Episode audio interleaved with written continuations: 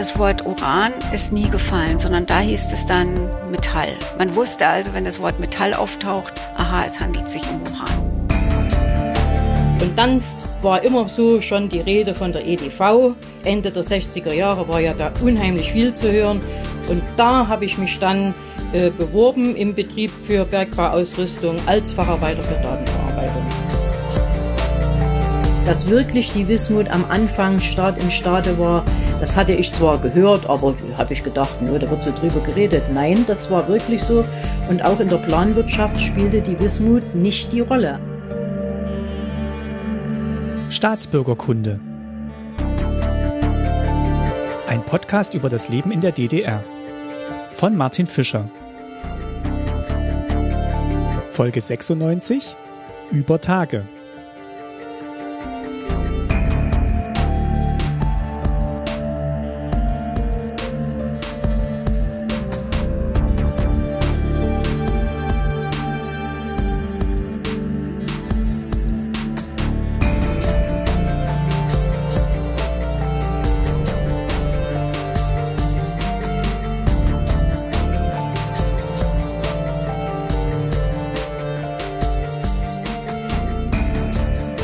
Herzlich willkommen zu einer neuen Folge Staatsbürgerkunde. Über die Wismut, das Uranbergbauunternehmen in der DDR, wollte ich schon lange mal eine Folge machen. Erinnert wurde ich daran in diesem Jahr aus zwei Richtungen.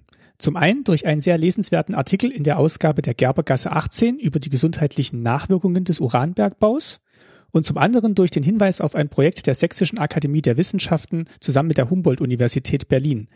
Darin geht es um die Aufarbeitung und Dokumentation der Wismut-Vergangenheit. Also wenn eine Folge zu diesem Thema, dann jetzt. Wir starten dieses Mal mit dem Expertinnengespräch für einen ersten Überblick über den Komplex Wismut und hören danach von einer Zeitzeugin, für was die elektronische Datenverarbeitung bei der Wismut eingesetzt wurde. Wie immer, viel Freude beim Hören und viel Erkenntnisgewinn. Dr. Astrid Mignon-Kirchhoff ist heute bei mir zu Gast. Sie ist Leiterin des Forschungsprojektes Wismut Erbe Zeitzeugen. Sie betreibt dieses Forschungsprojekt an der Humboldt-Universität zu Berlin am Lehrstuhl für Neueste und Zeitgeschichte. Herzlich willkommen. Herzlich willkommen, Herr Fischer. Hat das alles schon mal so weit gestimmt, was ich gerade erzählt habe? Ja, das hat gestimmt. Dann lassen Sie uns vielleicht ganz kurz das Thema einführen, über das wir sprechen wollen. Äh, ich habe es schon gesagt, Ihr Forschungsprojekt ist Wismut Erbe Zeitzeugen. Äh, Zeitzeugen und Zeitzeugen ist äh, für mich natürlich immer ein sehr spannendes Thema. Das, äh, das, so sind wir auch in Kontakt gekommen. Und zu Beginn wollen wir jetzt einfach mal so ein bisschen das Themenfeld abstecken. Und vielleicht stellen Sie sich auch noch mal ganz kurz vor, wie Sie denn zu diesem Forschungsprojekt gekommen sind, bevor wir dann auch klären, was denn die Wismut war und was Sie mit diesem Projekt, mit der Wismut vorhaben. Also wie, wie sind Sie denn zu dem Thema gekommen? Ich habe mich in den letzten zehn Jahren ungefähr in meiner Postdoc-Phase mit äh, Naturschutz und Umweltschutz ähm, beschäftigt und äh, mich zunehmend an auch auf die DDR verlegt im Naturschutz, also seit 1945. Und darüber schreibe ich auch mein zweites Buch, meine Habilitation, die jetzt beendet ist und habe mir aber immer auch äh, mich auch immer interessiert äh, für die bundesdeutsche Geschichte, also nicht nur die DDR-Geschichte, weil es gibt im Naturschutz natürlich auch sehr viel Bezüge. Das heißt, die Bundesrepublik war irgendwie immer mit dem Boot und ähm, es hat sich dann mit der Zeit so ergeben, wahrscheinlich weil die Forschung auch gerade so, die Forschungslage auch gerade so ist, dass ich sehr viel Atomkraftgeschichte, aber eben in Bezug auf die Bundesrepublik gemacht habe. Das heißt, mhm.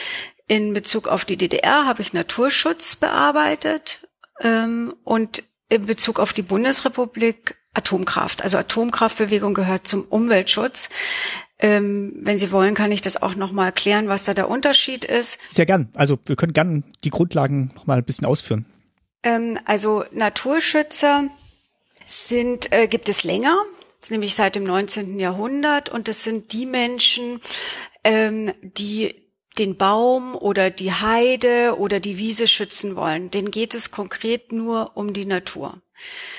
Äh, sie wollen also eine alte Eiche erhalten zum Beispiel. Mhm. Das hängt damit zusammen, dass das Bürgertum äh, im Zuge der Urbanisierung und der Industrialisierung ähm, quasi zivilisationskritische Strömungen sich da entwickelt haben im Bürgertum. Äh, back to the roots, also aufs Land mhm. hinausziehen. und natürlich war im Vergleich zur Stadt, der Verstädterung, der, die Natur, die natürlich nie wilde Natur war, sondern immer Kulturlandschaften, also vom Menschen geprägt, ähm, äh, das war dann das, der Sehnsuchtsort. Das hat sich im 19. Jahrhundert äh, aus so zivilisations- und kulturkritischen Strömungen heraus ergeben. Und ähm, das ist auch eine sehr männliche Bewegung gewesen, schlicht aus dem Grund, äh, weil das Berufsverbindungen äh, waren. Das heißt, da haben sich äh, nicht nur, aber auch viele, ähm, sag ich mal, äh, Biologen, Geologen dafür interessiert, aber eben auch ähm, Lehrer zum Beispiel oder äh, ja Lehrer waren sehr viele dabei, aber immer Männer, die auch in ihrem Beruf irgendwie auf Naturschutz aufmerksam geworden sind und sich dann dafür auch eingesetzt haben. Und es ist dann sehr schnell zur Heimatbewegung geworden. Während der Umweltschutz der stellt nicht die Natur, sondern den Menschen in den Mittelpunkt seines Strebens. Das sind die Leute, die dann ab den 70er Jahren aktiv werden. Das sind ganz andere Leute, also ein anderes menschliche, also äh, Schichten und Gruppen aus der Gesellschaft werden da aktiv, auch mit einem anderen Anspruch, aber nicht, also geht's um, sage ich mal, äh, die Luft, Verunreinigung, äh, Geräusche, Lärmbelästigungen ähm, oder das Wasser, Wasserverschmutzung, aber immer für, die will man schützen für die Gesundheit des Menschen. Und ähm, dann entstehen also, dann bewegen sich Umwelt- und Naturschutz eine Weile nebeneinander, wobei der Naturschutz unheimlich viel Angst hat, abgehängt zu werden. Und ähm, solchen großen Organisationen wie zum Beispiel dem NABU oder dem BUND, dem gelingt es dann im Lauf der Jahrzehnte, sich breit aufzustellen, auch bestimmte Strömungen des Umweltschutzes einfach zu inkorporieren und dadurch sich zu verstetigen zu können und zu bleiben. Also sich zu modernisieren oder an moderne Entwicklungen sich anzuschließen sozusagen. Jetzt sind ja der BUND und der NABU auch eher westdeutsche Institutionen, zumindest ähm, ja bis zur bis zur Wende 1990. Äh, was was was gibt's denn da Vergleichbares dann auf der anderen Seite? Wenn Sie sagen, Sie haben sich damit sehr sehr intensiv beschäftigt, da findet man ja wahrscheinlich das das nicht so vor. Ähm, genau, da gibt's nicht so viele. Ähm, da gibt's im Grunde nur die Grüne Liga. Und äh, die Grüne Liga ist anders entstanden als der BUND. Der BUND ähm, hat zentralisierte äh, Strukturen, die äh, auf, ein, auf eine Struktur, auf, einen, auf ein Zentrum zulaufen, während die Grüne Liga ist 89, 90 entstanden aus Basisgruppen. Also nicht nur, auch aus Kulturbundgruppen. Im Kulturbund haben sich in der DDR ja sehr viele Natur- und Umweltschützer, später dann Gesellschaft für Natur und Umwelt ab 1980 ähm, äh, äh, aktiviert und waren da bewegt. Also die einen unter dem Dach der Kirche, die anderen staatlich in der Gesellschaft für Natur und Umwelt. Und aus diesen beiden, sage ich mal, Gruppensparten haben sich dann hat sich dann die Grüne Liga äh, gebildet und hat es also auch die die ist hat so ein Nischendasein dadurch, also Nischendasein im Sinne von sie haben nicht so viel Mitglieder wie diese großen äh, Organisationen, aber sie konnten sich bis heute, also über 30 Jahre jetzt halten ähm, weil sie gerade nicht diese zentralisierte äh, Struktur haben, sondern sehr dezentral arbeiten und dadurch ihren immer noch, sag ich mal, kommunalen Basisgruppen ganz viel Freiheiten geben, auch in dem, wofür sie sich einsetzen und auch selbst, ähm, äh, ob sie, also welche politische Richtung sie vertreten. Die sind durchaus nicht vertreten, die alle äh, kommunalen Gruppen da, die können schon mal ganz konträr sein, zum Beispiel beim Kohleabbau. Sind sie dafür oder dagegen? Also da kann jeder, jede sag ich mal, Kommunalgruppe äh, in Sachsen hat vielleicht was anderes am Schirm als die auf, äh, in Berlin. Und es geht mit dieser dezentralen Struktur. Und ich denke, das ist der Grund, warum die sich so gut halten konnten. Wie sind Sie denn dann auf die, auf die Wismut gestoßen, beziehungsweise was hat Sie denn daran fasziniert, die, die Wismut zu untersuchen, vielleicht auch mit dem, mit dem Hintergrund, den Sie gerade geschildert haben? Ja, und zwar folgendes, dass ich finde, dass meine zwei, ich nenne es jetzt mal wissenschaftlichen Standbeine, die DDR-Naturschutzbewegung oder Natur- und Umweltschutz und die westdeutsche Anti-Atomkraftbewegung, das kommt in der Wismut kongenial zusammen, weil ich quasi mich jetzt, äh, das ist ja Atomkraftgeschichte, aber eben auf DDR-Seite. Natürlich kann man sagen, das Uran steht am Anfang äh, der Energiekette, ja, und am Schluss steht die nukleare Entsorgung klar. Aber ähm, also es ist mehr Urangeschichte, aber es gehört ja im weitesten zur Atomkraftgeschichte. Und ich bin jetzt quasi geswitcht drüber in die DDR, wo ich mich ja auch schon äh, seit Jahren bewege. Und das bringt es einfach sehr gut zusammen. Der Punkt ist auch, DDR-Geschichte war in der Bundes- oder nein, nach nicht in der Bundesrepublik nach 1990 unheimlich stark und wurde sehr viel bearbeitet. Inzwischen ist es ziemlich stark abgeflaut. Das ist in anderen Ländern nicht so. Also England und Amerika gibt es ganz starke nach wie vor DDR-Forschung und auch viel Interesse, auch überhaupt Ostblock. Aber gerade was die DDR angeht, ist es in Deutschland äh, nicht so super toll aufgestellt momentan. Deswegen hat die Bundesregierung auch zum Beispiel ein Programm aufgelegt, wo sie ähm, Ausschreibungen gemacht haben, wo sich sehr viele viele Lehrstühle beworben haben, von Ost nach West und Nord nach Süd in Deutschland, um DDR-Forschung zu stärken. Und ich fand, wenn man das jetzt macht, also sich um Wismut kümmert, gibt es dem auch nochmal so einen Kick und ähm, man sollte sich dem widmen, weil es auch ins Heute hinein ja ganz wichtig ist. Und da schließt sich die Geschichtswissenschaft, äh, finde ich, an, an heutige Bege Begebenheiten, Entwicklungen. Und ähm, das finde ich immer ganz wichtig zu sehen oder auch zeigen zu können, warum ist vielleicht die Geschichtswissenschaft für das Heute wichtig. Also es sind so, glaube ich, so verschiedene Stränge, die mich daran interessiert haben. Vielleicht ist jetzt ein guter Zeitpunkt, um auch mal so ein bisschen zu erklären, was denn die Wismut eigentlich war und warum der Uranbergbau, für den die Wismut ja auch steht, ähm, so eine große Bedeutung hatte. Vielleicht können Sie da mal einen kleinen, einen kleinen Einblick geben. Ja, gern. Also ähm, gleich nach ähm, dem Zweiten Weltkrieg hat die äh, äh, USA ja die Bomben aufs äh, Abwürfe gemacht auf ähm, ähm, Hiroshima und Nagasaki. Und da ist der Sowjetunion relativ bald klar geworden, äh, die sind aber schon ganz schön äh, weit damit und wollte natürlich auch äh, nicht ins Hintertreffen geraten, auch wegen dem Machtgleichgewicht, das äh, der Sowjetunion wichtig war. Und folglich haben sie angefangen, nicht nur äh, in Ostdeutschland, sondern aber auch nach Uran zu suchen. Und zwar ja schon gleich 45. Die haben auch in Tschechien zum Beispiel gesucht, aber eben auch in der, in, in, in der SBZ. Und ähm, das war auch Teil der Reparationsleistungen. Ähm, also heißt, es gab gar keine Wahl, als das natürlich zu machen. Und äh, dann waren sie sehr erstaunt, ähm, dass da so viel gefunden wurde. Ähm, dann wurde im Mai 47 vom Ministerrat der UdSSR eine Verordnung zur Bildung einer Zweigstelle der staatlichen sowjetischen Aktiengesellschaft der Buntmetallindustrie Wismut in Sachsen gegründet, das ist abgekürzt SABM. Sie hören schon, das Wort Uran kommt da nicht drin vor. Wis, äh, Wismut ist quasi ein ein Tarnbegriff. Und ich habe jetzt äh, mit einer äh, Geologin und Laborantin letzte Woche ein Zeitzeugeninterview gemacht, die gesagt hat, das Wort Uran ist nie gefallen. Es wurde immer von Metall gesprochen. Alle anderen Gesteine und wurden benannt, ja, bei ihr im Labor, die sie untersucht hat. Aber das Wort Uran ist nie gefallen, sondern da hieß es dann Metall. Man wusste also, wenn das Wort Metall auftaucht, aha, es handelt sich um Uran. Mhm. Und ähm, also das war bis zum Schluss der DDR so, weil die UdSSR wollte nicht, dass man mitbekommt. Also es war alles sowieso sehr geheim gehalten. Das haben also Zeitzeugen auch immer wieder erzählt. Du durftest da drin nicht äh, fotografieren. Sie haben es nicht gerne gehabt oder eigentlich, glaube ich, ganz verboten, dass man Westverwandtschaft hat. Man durfte darüber nicht reden. Und äh, also es war höchste Geheimhaltungsstufe und deswegen hieß es Wismut und äh, das, dass es sich um Uranbergbau hat, handelte, wurde ver verheimlicht.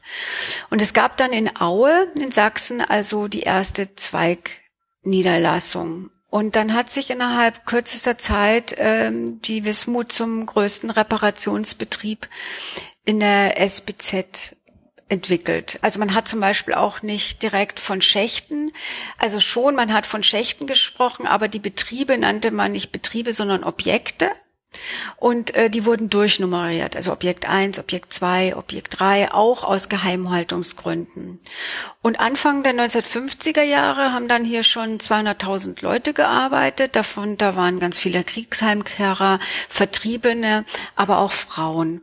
Und das ist also auch ein wichtiges Thema für unser Projekt. Es gibt immer wieder diesen Mythos, Frauen hätte es im Bergbau oder in der Wismut nicht gegeben. Das stimmt also das stimmt also in verschiedener Hinsicht nicht, weil Frauen hat es auf jeden Fall bis in die 70er Jahre Untertage auf jeden Fall gegeben. Dann wurde es per Gesetz verboten. Es gab immer Einzelne, die sogar dann noch Untertage gearbeitet haben. Aber dann wurde das Untertagearbeiten für Frauen in der DDR verboten. Aber es gab also massenhaft Frauen, die über Tage gearbeitet haben, auch wie viele, viele Männer. Und die Frauen, die über Tage gearbeitet haben in den verschiedenen Berufen, werden bei uns auch mit interviewt. Also darauf haben wir von Anfang an auf so eine Art ja, holistisches Bild geachtet, dass es eben eine Ganzheit wird und man, wenn man Wismut denkt, nicht nur an Hauer zum Beispiel denkt, das kam uns ein bisschen zu eingeschränkt vor. Hauer, also der Begriff für, für Leute, die oder für Männer, die unter Tage ja das Metall, das Uran aus dem Berg hauen. Ganz genau, genau. Also 53 bestanden dann schon 22 Objekte und zwar in den Bezirken Karl-Marx-Stadt, Gera, Dresden, Suhl, Leipzig, Halle und Erfurt. Ähm, dann gab es also nicht nur den Bergbau und Aufbereitungsbetriebe, sondern auch Maschinenbau, Instandhaltungs- und Versorgungsbetriebe. Ich habe zum Beispiel aber auch mit jemand gesprochen, der war Schreiner. Also die haben alles, was irgendwie Holzkonstruktionen waren, gebaut. Vielleicht sollte ich auch noch mal sagen, also äh, die, wir fragen in unseren Interviews auch immer danach, ob die, die Wismut ein Staat im Staate ihrer Meinung nach war. Das hört man immer wieder. Und das wird eigentlich immer bejaht, weil ähm, die Wismut hatte alles. Also wir interviewen auch Ärzte, weil die haben Krankenhäuser gehabt. Wir interviewen jetzt demnächst eine Kindergärtnerin, weil die haben Kindergärtnergärten gehabt. Ähm, es gab Wäscherinnen, es gab eine Frau, habe ich letzte Woche interviewt, die hat in der Kantine gearbeitet. Ähm, es gab Künstler. Es gibt ein sehr großes Wismut-Archiv mit unheimlich schönen und wertvollen, also ich fand es wertvoll, ähm, riesigen Bildern, Ölbildern für, also es war zum Teil natürlich auch Auftragskunst. Da ist noch gar nicht klar, was jetzt passieren soll. Also damit, also ich will damit sagen, es gab ganz viele Berufe, äh, weil die Wismut so ein Staat für Staate war und man hat eine besondere äh, Läden gehabt, in denen man einkaufen konnte. Man hat äh, Anspruch gehabt, in Urlaub zu fahren. Es gab also an der Ostsee Urlaubsorte, wo man leicht dahin kam. Man hat schneller ein Auto bekommen. Manche haben, oder viele haben uns auch immer wieder erzählt, ja, ich bin natürlich zu Wismut gegangen, weil die Bezahlung war exorbitant. Also war wirklich hoch. Manche haben in manchem Jahr oder Monaten 7000 Mark verdient. Das ist ja Wahnsinn. Das ist irre, ja. Also das sind natürlich nur Hauer gewesen, aber die Arbeit war eben auch so körperlich so schwer, dass sie eben sehr gut entlohnt wurden. Und äh, aber auch so hat man eben zum Beispiel gute Vorteile gehabt, wie ähm, was ich gerade gesagt habe, man hat sehr schnell eine Wohnung gekriegt oder ähm, ein Auto. Und das war also auch für Frauen äh, manchmal, dass eine Frau hat mir erzählt, dass ihr wurde von der Wismut ein Job angeboten und dann hat die Familie gesagt, da gehst du auf jeden Fall hin. da haben wir dann schnell eine Wohnung. Also man wusste das auch.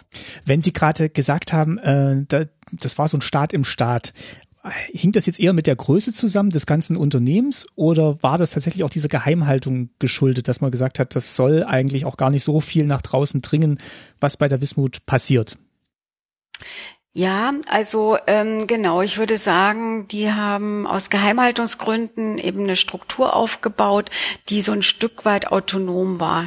Also natürlich nicht komplett autonom, aber sie durften so eine eigene Struktur aufbauen, genau aus den Gründen oder würde ich auch sagen aus Geheimhaltungsgründen.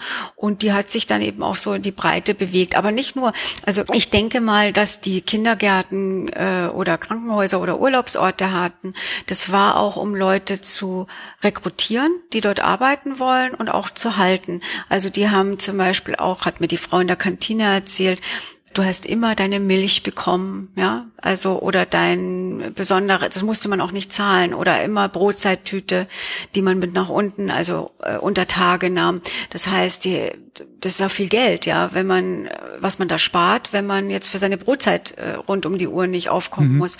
Und eine Frau, die im Kindergarten, die wir noch äh, interviewen werden, hat erzählt, man konnte das Kind äh, also abholen und warten Sie mal, wie war das? Das war frisch gewickelt und man hat also eine Flasche mit der Milch schon mitgekriegt, dass man es nur noch geben musste und das Kind hinlegen musste.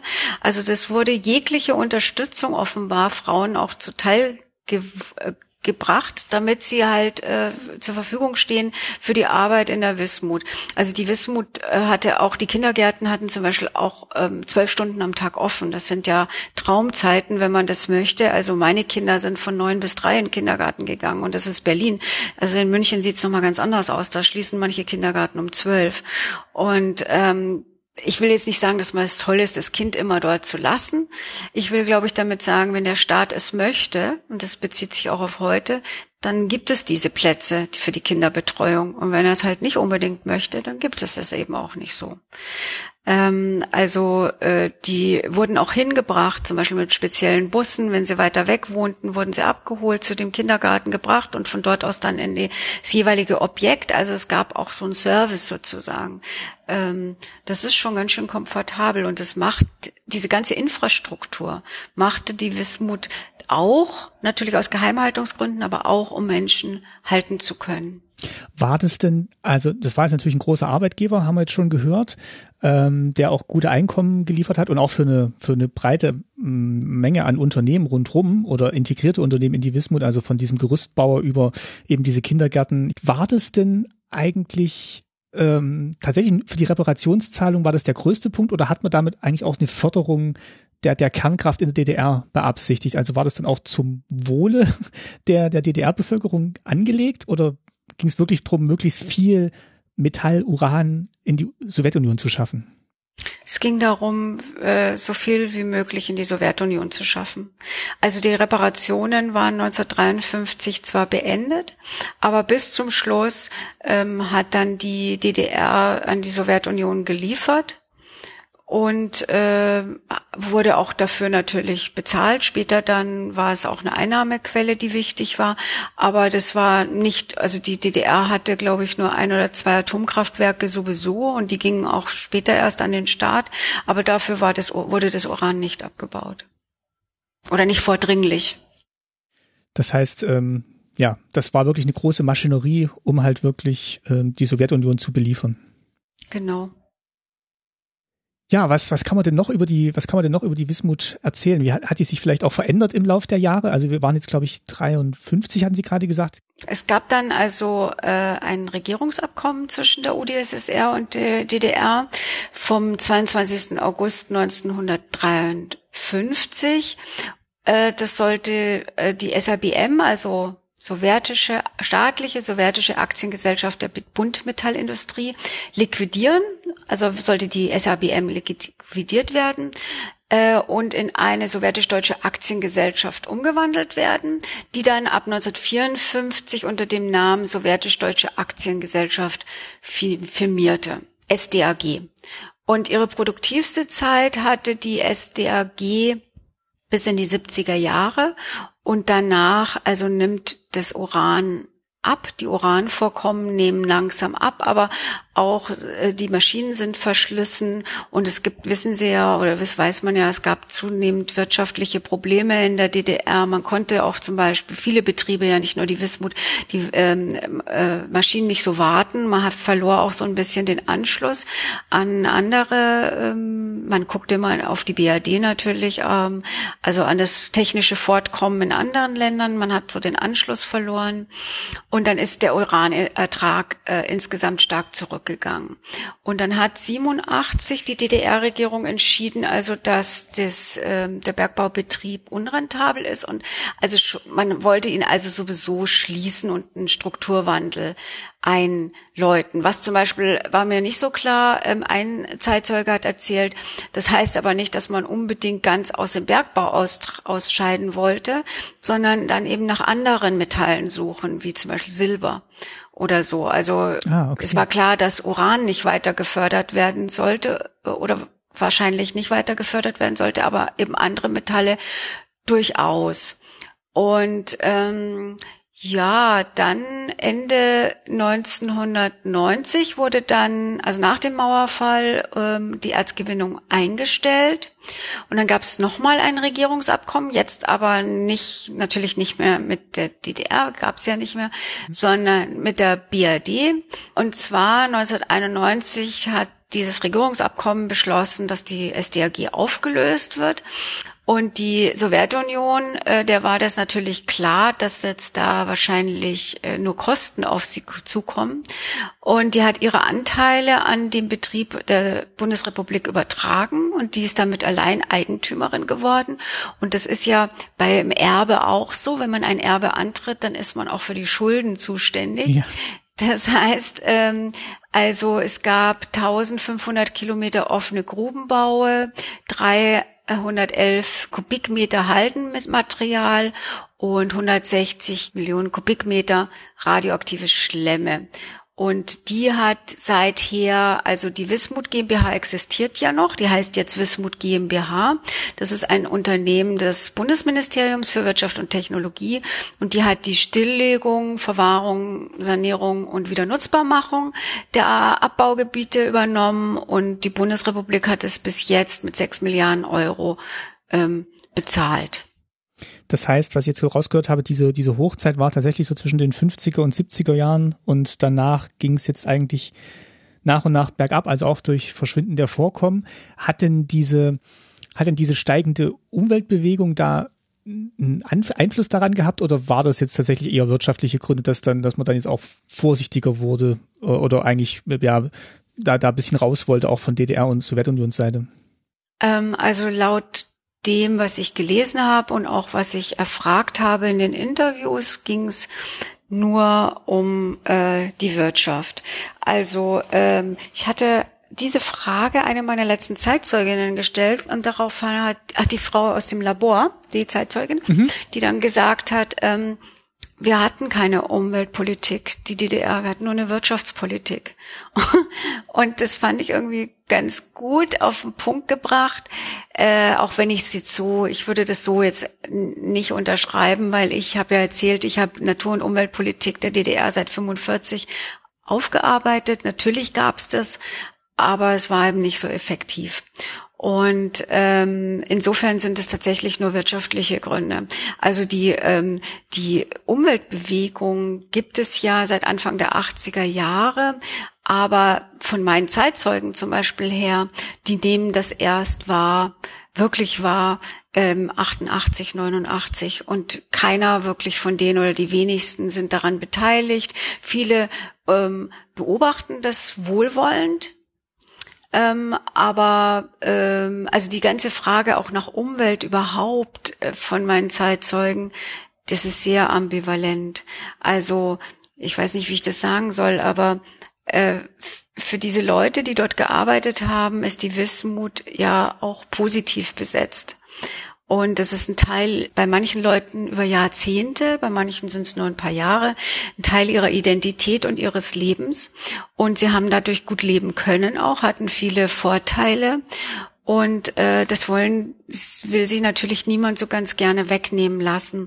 Das heißt, ähm, Umweltproblematiken ähm, werden gar nicht, manche sagen schon, ja, das hat's gegeben, ähm, Manche sind auch kritischer und sagen, wir waren uns immer bewusst darüber, dass es das gab. Und ähm, äh, es war gefährlich und wir sind Schlitten gefahren auf irgendwelchen Halden. Da möchte ich gar nicht wissen, was da alles auf uns eingestrahlt hat. Das gibt es. Aber das sind die wenigeren Stimmen.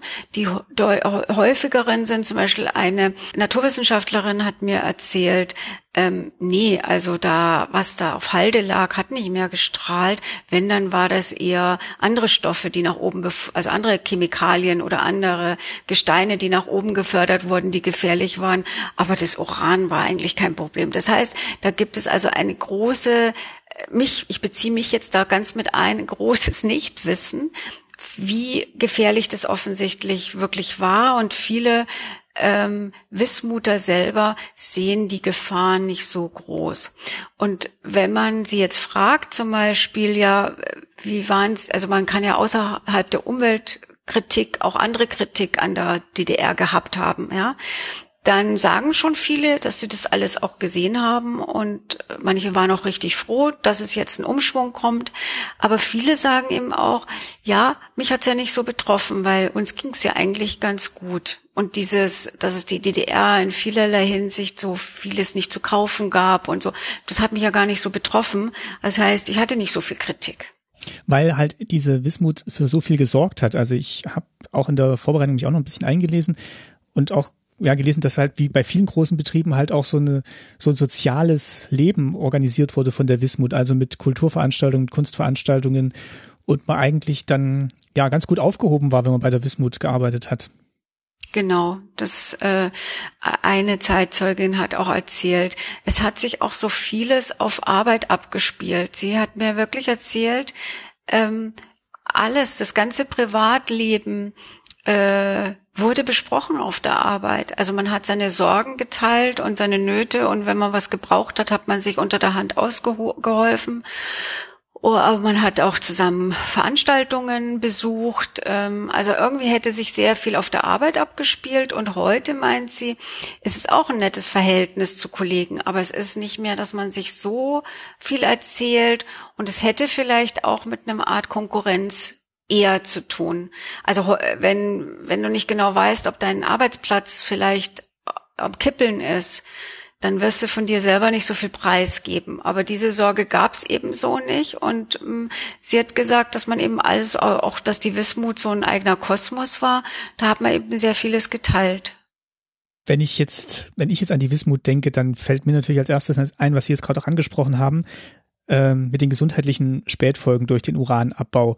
Es klang jetzt aber so, wenn Sie erzählt haben, dass das viele zwar betroffen hat, aber vielleicht, dass man das auch nicht so an sich ranlassen wollte, um halt ähm, ja, weil man, weil man eben gesagt hat, dass, dass man trotzdem dann noch ein gutes Leben, gutes Auskommen hatte, wenn man für die Wismut gearbeitet hat? Oder kommt das jetzt erst später so, wenn man dann wirklich dann auch älter wird, irgendwie vielleicht auch gesundheitliche Probleme merkt?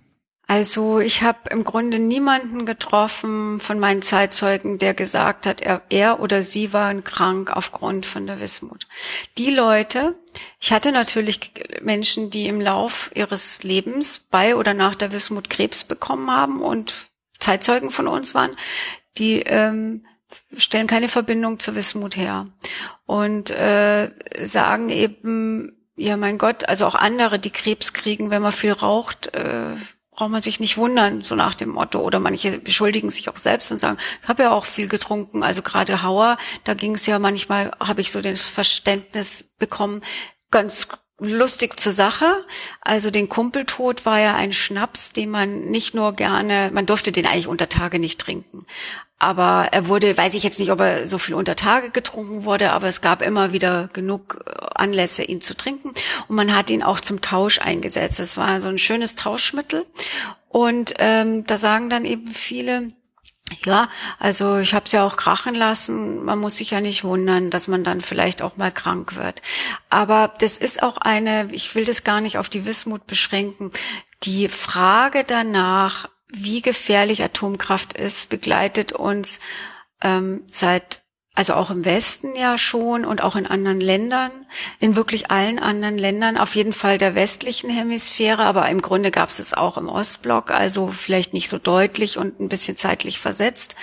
Ähm, die Frage danach, wie gefährlich ist Atomkraft und äh, gibt es bis heute die klaren Verfechter, die sagen, das ist überhaupt nicht bewiesen. Und das Problem ist auch bei zum Beispiel so Organisationen wie die World Health Organization, die ähm, sagen, ja, in Tschernobyl gab es ganz wenige Tote, weil sie, weil quasi ähm, die direkte Verbindung von dem Unfall, dem Supergau zu einem Tod dann herzustellen oder zu beweisen, ist eben nur bei wirklich ganz nah Betroffenen kann man das machen.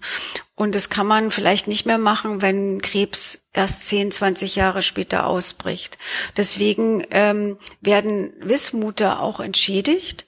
Aber es gibt auch viele Fälle, wo ihre Entschädigungsforderungen nicht angenommen worden sind, weil sie nicht nachweisen konnten, dass die Silikose, ja, bei der Silikose schon eher, aber dass bestimmte Krebsformen werden sowieso nicht äh, entschädigt, also nur Lungenkrebs, so viel ich weiß, äh, andere Krebsarten sowieso nicht.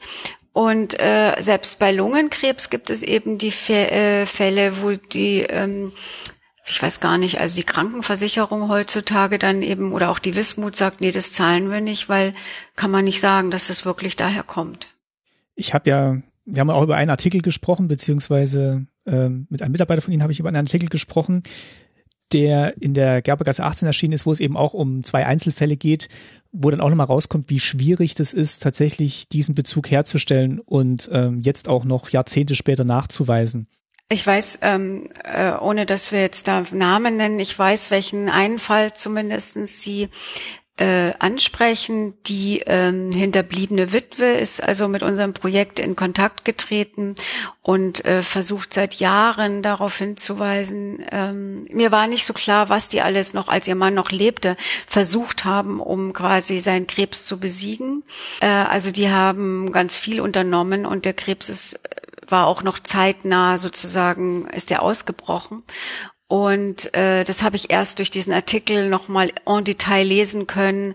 Äh, die sind ja auch in andere Länder gefahren und haben versucht, Unterstützung zu finden. Und die haben, also die Witwe versucht, äh, über Medien oder auch über uns ähm, äh, uns bewusst darüber zu machen, was für ein schwieriges Problem das ist. Und ähm, bis heute ist sie eben nicht erfolgreich und der Krebs ihres Mannes nicht anerkannt als Nachfolgewirkung der Wismut. Ich muss auch dazu sagen, dass es äh, so schön ich das eigentlich finde mit meinen, ich nenne sie ja schon meine Zeitzeugen, so als gehörten sie mir, ähm, das sind unheimlich nette Gespräche und die sind alle sehr wirklich freundlich, offen und flexibel und stellen sich auf diese Pandemiebedingungen ein. Aber wir haben eben meiner Meinung nach nur eine bestimmte Klientel und das sind Leute, die keine wirklich Negativgeschichten zu erzählen haben. Das, also mit Negativgeschichten meine ich, das heißt nicht, dass sie keine Brüche im Leben hatten oder nicht auch schwierige Zeiten in der Wismut zu überstehen. Das ja. Aber das unterm Strich quasi der Rückblick auf die 30 Jahre Bundesrepublik und die Jahre davor ist in beiden Systemen, also bei denen, die ich bis jetzt untersucht äh, und interviewt habe, immer positiv. Und ich vermute, dass jemand, der eben nicht positiv auf entweder die eine oder die andere Zeit blickt, ähm, dass die sich melden sich nicht, weil man darüber vielleicht auch nicht unbedingt berichten will. Das hatte ich jetzt auch gerade schon versucht, so ein bisschen für mich zu beantworten, die Frage, nachdem Sie gesagt haben, viele interessiert so das Erbe der Wismut gar nicht oder auch ihr eigenes Erbe, das sie mit der Wismut haben. Und ähm, habe es versucht, für mich so ein bisschen rauszufinden, rauszuhören, ob das jetzt auch was ist, was man gar nicht so nah an sich ranlassen will oder weil es einen tatsächlich nicht betrifft. Da wird man wahrscheinlich nie so eine ganz hundertprozentige Aussage jeweils, jeweils kriegen in die eine oder andere Richtung. Aber ja, wie Sie schon sagen, Leute, die vielleicht gerade ja noch mit diesen, mit diesen ganzen Nachwirkungen kämpfen, die haben jetzt vielleicht auch nicht die, die Zeit, sich in diesem Projekt dann noch zu äußern. Ähm, das ist wahrscheinlich das, das Problem, das man immer hat, wenn man, wenn man ähm, ja so ein Zeitzeugenprojekt macht ähm, ja, können Sie vielleicht auch nochmal was dazu sagen, wie, wie Ihre Einschätzung da ist? Ähm, also genau, ich denke, zum einen, wenn man zurückblickt, und zwar jeder Mensch, dann romantisiert sich das ja sowieso. Also das war immer schöner, als es wahrscheinlich in dem jeweiligen Moment war. Und ich glaube, was auch jeden Menschen betrifft, man hat eine bestimmte Lebensnarration. Also wenn ich Sie jetzt nach Ihrem Leben frage oder Sie mich nach meinem privaten und beruflichen Leben, dann habe ich einen bestimmten Blick auf mein Leben, wie es war. Das heißt nicht, dass es wirklich so gewesen ist oder jemand anderes das vielleicht nicht anders sieht und erzählen würde. So erzähle ich mein Leben. Und äh, so ist es bei den äh, Wissmutern und Wissmuterinnen auch. Die wollen natürlich aber nicht nur, weil sie es vor mir nicht so darstellen wollen, sondern auch vor sich selber mhm. will man ja nicht sagen, das war alles nur furchtbar. Also damit kann man überhaupt nicht leben, sondern man möchte zurückblicken auf seinen, auf die 70, 80 Jahre, die man im Leben hat und sagen, es war eine gute Zeit. Aber wenn man dann auch seinen Frieden macht. Also ich glaube, das geht jedem so. Und genau deswegen melden sich auch bei uns Leute nicht. Also einmal natürlich, wenn jemand jetzt schlimm krank ist, meldet er sich schon deswegen nicht. Aber es gibt auch sowas, ich glaube, manche haben auch Angst, dass das, was sie erzählen, ihnen vielleicht auch noch nachgetragen werden könnte. Also auch da, obwohl ja Einige sind schon noch in der Wismut. Ich meine, die werden schon gar nicht irgendwas Negatives erzählen, weil sie noch im Sanierungsbetrieb arbeiten. Aber auch die zum Beispiel, die ähm, die äh, jetzt schon in Rente sind, sind durch so einen Wismut-Traditionsverein verbunden. Darüber wurde auch unser Aufruf gestreut. Und äh, die treffen auch noch den einen oder anderen Kumpel oder Wismut. Äh, da müsste man sich ja auch anhören, was hast denn du da erzählt? War doch überhaupt nicht so. Oder wieso machst du das jetzt hier schlecht oder so? Also ich könnte mir sowas auch vorstellen, dass man das nicht möchte. Und ich glaube, ich kann es nicht so richtig fassen, aber wenn man, sagen wir mal, wirklich negativ, also es gab ja auch Leute, die sind richtig weggezogen, weil ihr ganzes Dorf wegrationalisiert, also weg weggebaggert weg, wurde. Ja, genau. Ähm, ich meine, diese Leute gibt's doch, die dann wegziehen mussten. Ich meine, wer macht uns, also wer möchte denn gerne aus seiner Heimat weg? Und ähm, die melden sich aber bei uns nicht, obwohl wir jetzt auch schon in der Zeit ähm, im Fernsehen ja mehrere Aufrufe hatten und im Deutschlandfunk, also auch mit begleitenden Filmmaterial, sage ich mal. Und ich denke, man hat auch dann darüber keine Lust mehr zu reden. Also wenn man dann abgeschlossen hat mit dem Thema und auch abgeschlossen sein will mit dem Thema, glaube ich. Ja, hm. und äh, apropos Reden, dazu fällt mir ein, dass es also sehr schwierig war am Anfang überhaupt Frauen zu finden, weil die alle nicht reden wollten.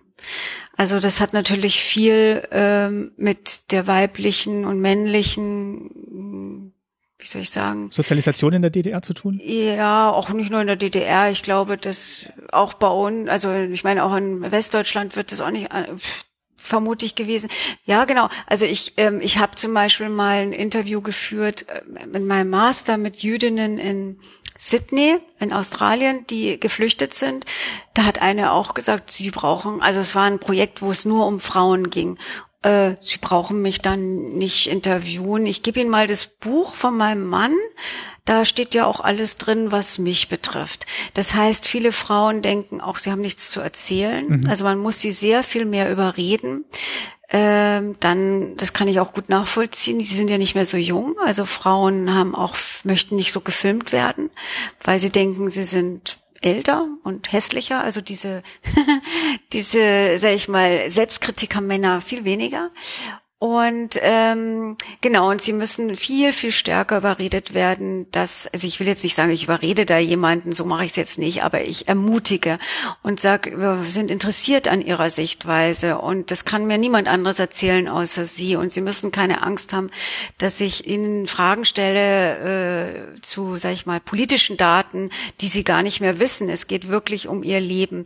Und dann, wenn wir angefangen haben, sind sie auch ganz happy und es geht super und die erzählen schön, aber am Anfang ist es äh, immer schwieriger. Also zum Beispiel als ein guter Fall ist eine Frau, äh, äh, die noch, ja, die ist 80, ähm, der hat nur ihre Tochter gesagt, sie würde uns was erzählen, obwohl es eigentlich von der Generation her ging es um die Mutter. Und die Tochter hat dann gesagt, anscheinend zu ihrer Mutter, das war am Interviewtag, die brachte dann die Mutter mit also es war gar nicht abgesprochen, aber ich fand's schön. Und dann war die Mutter also da und selbst vor mir noch hat sie gesagt, ja, aber ich sag nichts. Also das soll dann meine Tochter machen. Und dann habe ich gesagt, ähm, aber es geht ja eigentlich jetzt auch um ihre Zeit, die 50er, 60er Jahre und so. Ihre Tochter war da ja noch gar nicht geboren. Ja, mm, okay. Und dann hat sie sich also dazugesetzt und dann habe ich gesagt, naja, wir können ja, wir gucken mal. Also ich frage sie nichts, was was, wenn sie irgendwas nicht sagen können oder wollen, dann sagen sie uns das und dann machen wir da, schneiden wir das raus. Also sie müssen keine Sorge haben. Und dann hat die da äh, also erzählt und gerade schön war es und als gäbe es kein Morgen mehr und die konnte also auch ganz toll sich ausdrücken. Ich will damit nur sagen, ähm, also da gibt es äh, die, diese Problematik gibt's mit Männern nicht. So. da sind wir eigentlich auch schon mitten bei Ihrem Projekt. Ähm, jetzt haben wir ganz viel schon gehört, mit wem Sie da alles gesprochen haben. Ähm, und wie, wie einfühlsam sie da auch manchmal vorgehen müssen, um die Leute zum Erzählen zu bringen. Das, äh, das finde ich auch mal beeindruckend, wie man dann tatsächlich auch so, also es gibt einen, einen Blog, vielleicht fangen wir mal so an, ähm, der, der das Projekt begleitet. Äh, ich habe es jetzt gerade mal aufgerufen, wismut.hypothesis.org. Ähm, das ist ein Blog, da, da wird das Projekt vorgestellt und auch äh, Ausschnitte aus den Zeitzeugengesprächen, die sie führen. Vielleicht können Sie noch mal was dazu sagen, was das Ziel dieses Projektes ist und ja, wie Sie, wie Sie da vorgehen aktuell, was, was Sie da gerade tagtäglich tun. Also ähm, wir sind ja in dem Wismut Erbe Projekt das läuft ja, das Projekt selber läuft zwar erst, läuft zwar nur zwei Jahre, aber es hatte einen sehr langen Vorlauf, wo wir jetzt gar nicht äh, äh mit drin waren, sondern da waren also Wissenschaftsmanager, äh, Professoren oder ich denke auch Wissenschaftler dabei und auch, auch Ministeriumsbeamte, ähm, die sich entschlossen haben, also das muss jetzt hier aufgearbeitet werden. Und dann gab es also ein großes Wismut-Erbe wie soll ich sagen, Bericht, äh, der so ein Konzept vorgelegt hat, wie es, äh, was denn jetzt umgesetzt werden soll. Und dann kam, kommen also wir ins Spiel. Es gibt nämlich zwei äh, Teilgruppen in dem Wismut-Erbe-Projekt. Projekt A, das sind die, die eine Datenbank, also die schauen in Archiven zuerst mal, was ist denn so an geschriebenem Material da. Die schauen aber auch, äh, ich denke, das ist hauptsächliche äh, gedruckte Quellen. Äh, die schauen auch nach anderen, nach Fotografien und ich glaube auch nach Bildern, aber äh, die gehen auch nicht en Detail in die Archive, weil das viel, viel zu viel wäre. Die schauen quasi in die Findbücher in Archiven und schauen, was gibt es denn da so für, für, ähm, für Material zur, zur Wismut und das speichern sie und ba bauen das in die Datenbank ein. Und äh, in dieser Datenbank ähm, werden dann auch unsere Zeitzeugen, also wir sind das Projekt B und führen die Zeitzeugen-Interviews durch. Und diese äh, Interviews werden dann auch in der Datenbank hochgeladen. Und am Ende, also jetzt im Juni ist das Projekt, Juni 2021 das Projekt zu Ende, soll es eine Pilot-Webseite geben. Pilot deswegen, weil, ähm, sag ich mal, um das wirklich anwenderfreundlich und zu machen und ähm, müsste das nochmal anders aufbereitet werden. Dafür bräuchte wir oder jemand anderes noch mehr Geld, um das besser zu machen und sicher auch noch mal gut zwei Jahre Zeit. Aber jetzt äh, für den Anfang gibt es dann eben eine Pilot-Webseite und da kann man dann, also sage ich mal, interessierte Öffentlichkeit, Schulen, Schüler, Wissenschaftler, Medien gehen einfach ins Internet, rufen dann, haben Interesse an Wismut, rufen die Webseite auf und dann kann man über Schlagwörter und Verlinkungen kann man gucken, was gibt's für Bücher, was für Filme. Ähm, das, das machen wir, wir machen das mit, also welche was gibt es schon an Material, also an Filmen oder was gab es schon an, sag ich mal, äh, ähm, ähm, sowas wie Roundtables, also so äh, Fernsehen, Gesprächsrunden zum Beispiel, ähm, wenn man sowas im Fernsehen gesehen oder im Internet runterladen kann, dann geben wir das auch mit auf die Datenbank. Wir haben dort alle unsere Zeitzeugen aufgenommen mit so einer Art äh, äh, Kurzbiografie, also die Stationen des Lebens dieser Person und äh, einige Besonderheiten. Und dann werden, wir haben leider nicht genug Zeit und Geld, alle Interviews zu verschriftlichen, also zu transkribieren. Es sind ja 50 Interviews. Dafür bräuchte es mehr Zeit und Geld, das nicht da ist. Aber einige werden also auf jeden Fall verschriftlicht. man kann also ähm, auch wenn sie nicht verschriftlicht sind, später also bestimmte Schlagworte googeln. Äh, was weiß ich, ähm, Aue und äh, Hauer und Krankheit.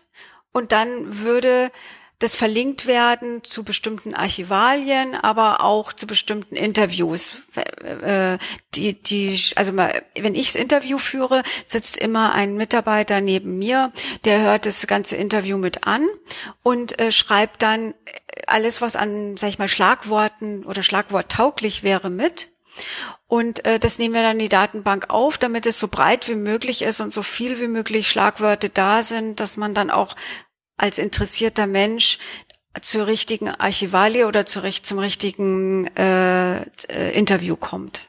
Das heißt, sie schaffen erstmal ganz viele Quellen und ganz viel Material, das dann in späteren Jahren auch noch weiter erforscht, bearbeitet, ausgewertet und in Zusammenhang gesetzt werden kann. Ja, so ist es geplant, ähm, dass äh, wir haben das jetzt erhoben und erstmal eben die Möglichkeiten dafür, die Infrastruktur zur Verfügung gestellt. Und jetzt Ende April, am 29. April gibt es eine sogenannte Themenfindungskonferenz, ein langes Wort, äh, wo ähm, da gibt es jetzt auch dann gleich noch ein Call for Contribution. Da können sich Leute äh, auf Workshops bewerben äh, mit einem aus ihrer Disziplin. Also sagen wir mal, jemand ist Kunsthistoriker oder Kunsthistorikerin und weiß, dass es dieses wahnsinnige Konvolut oder diese wahnsinnig vielen Bilder gibt und hat Lust, da was zu erarbeiten. Das muss jetzt kein Folgeprojekt sein, das kann auch eine Veröffentlichung sein oder eine Konferenz oder eine Ausstellung. Äh, und dann könnte man sich bewerben ähm, bei uns für einen Workshop und dann ist dieser Workshop dafür da, dass man quasi Gleichgesinnte oder mindestens Interessierte findet, mit denen man sich austauscht und versucht, den Faden vielleicht auch jenseits der Konferenz Konferenz weiterzuspinnen. Oder eine andere Sache ist ähm, in unserem, wir haben ja für unsere Projekte ein beratendes Gremium aus Professoren. Die sind alle in der Sächsischen Akademie äh, aufgenommene Wissenschaftler. Die stellen das die Kommission und die beraten uns. Da haben wir immer regelmäßige Sitzungen und alles, was wir erarbeitet haben, stellen wir dort zur Diskussion und oft hat man ja auch Nachfragen, wie würden Sie das machen und so. Und ähm, da gibt es eben auch ähm, einen Professor, der darauf hingewiesen hat, dass er äh, Kontakte zur deutschen Krebshilfe hat. Und die äh, würden oder würden viel Geld oder geben Geld wenn es jemanden gibt, vielleicht innerhalb einer Doktorarbeit zum Beispiel, der Interesse hat, ähm, eben das, was wir auch gerade besprochen hatten, die Krankheitsfälle in der Wismut mal ein bisschen historisch aufzuarbeiten. Sowas würde sich in so einer Qualifikationsarbeit sehr gut anbieten, die dann für drei Jahre wahrscheinlich gefördert werden würde. Und ähm, also da gibt es quasi so Netzwerke von Geldgebern über Professoren und es erreicht uns das uns dann und wir stellen dann am 29. April so eine Art Forum zur Verfügung, ähm, wo interessierte Leute auf uns an der Teil, also Tagung teilnehmen können und versuchen können zu Netzwerken und Ideen zu entwickeln. Wir bemühen uns natürlich, dass diese Folge noch rauskommt, bevor dieser Themenabend ist. Den habe ich ja auch schon verlinkt ähm, auf Facebook und Twitter. Wissen Sie, ob es dann im Nachgang auch eine Aufzeichnung gibt oder Dokumentation, beziehungsweise wo wendet man sich denn hin, wenn man das jetzt zum Beispiel im Jahr 2022 hört und trotzdem gerne mehr über die Wismut oder den aktuellen Stand dieses Projektes oder, oder dieser Projekte erfahren möchte? Also ich würde sagen, ähm, dass die beste Anlaufstelle ist der eigentliche Arbeitgeber des Projekts. Das ist die Sächsische Akademie der Wissenschaften in Leipzig. Mhm. Und ähm, die, da wird man auf jeden Fall auf jemanden treffen, der weiß, wo ähm, vielleicht noch Informationen dafür zu finden sind oder ob es Folgeprojekte gibt. Das wissen die dann zumindestens auch. Ähm, und ansonsten gibt es an diesem 29. Abend, aber das meinten Sie jetzt vielleicht gar nicht, gibt es eine ähm, auch so eine Art äh, Podiumsdiskussion, an der ich auch teilnehme, aber auch andere, also ein Vertreter der Wismut selber GmbH, eine Zeitzeugin und Rainer Karlsch, Dr. Rainer Karlsch, der ist eigentlich der Wismut-Experte auch ähm, oder war es lange und ähm, weil er so viel schon dazu gearbeitet hat. Ganz viele Bücher gibt es von dem. Genau, der hat ganz viel dazu gearbeitet. Ähm, wir sind auch mit dem in Verbindung und ich habe mich auch schon oft mit oder öfter mit ihm getroffen. Und ähm, dann diese, diese Podiumsdiskussion wird aufgezeichnet vom MDR, es wird auch moderiert vom MDR. Und die bringen das zwar nicht an dem Abend, aber es wird sozusagen zwei Monate später dann gesendet. Okay, dann würde ich äh, gegebenenfalls auch in der nächsten Folge nochmal rückwirkend darauf hinweisen, was denn jetzt alles dokumentiert wurde und wo das zu finden ist gibt es dann doch einige Anlaufpunkte, wo man dann hoffentlich das Material dann noch findet und ja, die Wissenschaft es dann auch vorhält für spätere, für spätere Generationen. Also wir machen auch eine Langzeitarchivierung. Das kann die Sächsische Akademie nicht stemmen.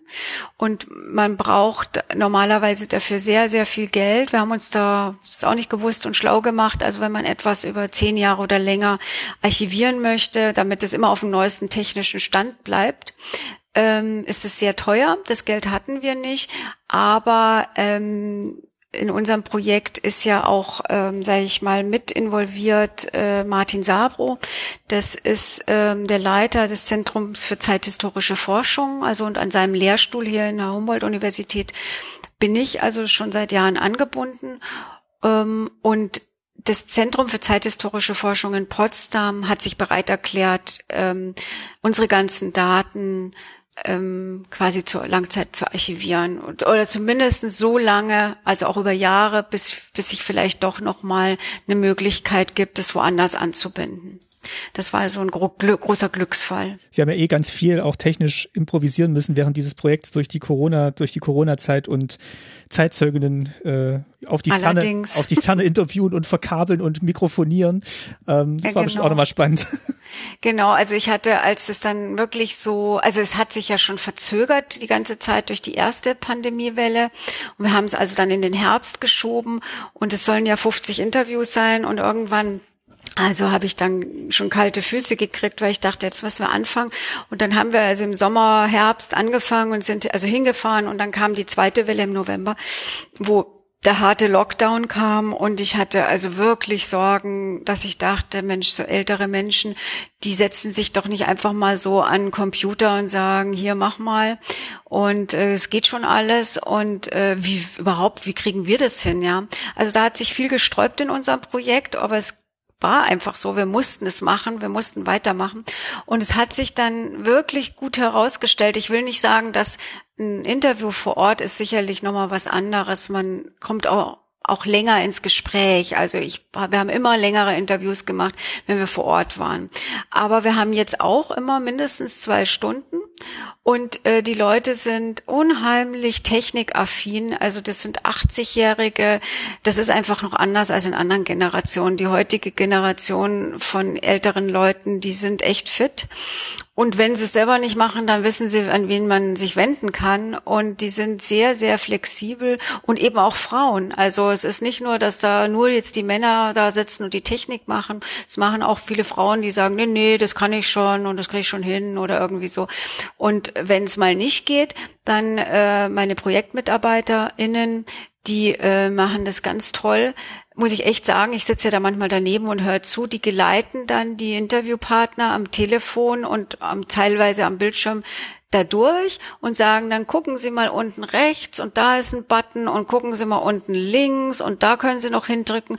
Und also auch die schwierigsten Fälle muss ich wirklich sagen an was weiß ich was es für technische Probleme manchmal schon gab haben die mit den Zeitzeugen gelöst und darauf haben sich die Zeitzeugen auch eingelassen. Sie hätten ja auch sagen können, oh nee, also das ist mir echt, da wäre ich ganz wuschig und nervös.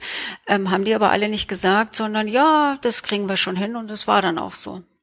Eins dieser Gespräche folgt jetzt gleich auch noch, äh, denn über den Kontakt zwischen uns beiden oder ihrem Team ist jetzt auch noch der Kontakt zu einer Zeitzeugin entstanden, die, die jetzt gleich im Podcast als Gesprächspartnerin zu hören sein wird, auch über die Ferne.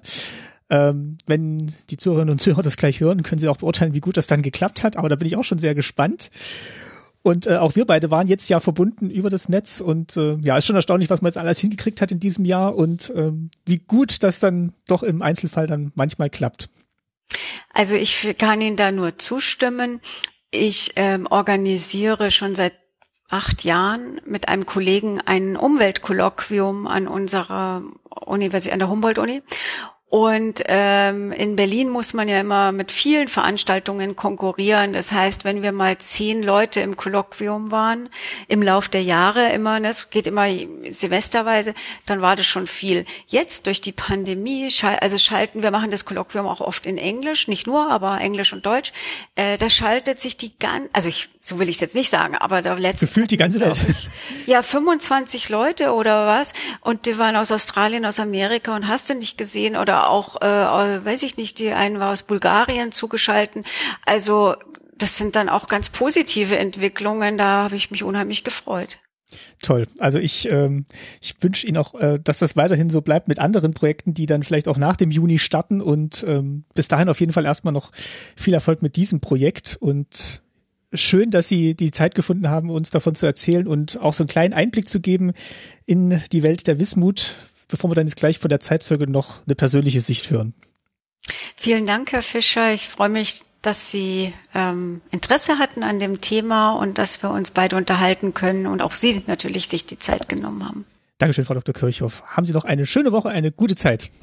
Sie auch. Machen Sie es gut. Tschüss. Tschüss.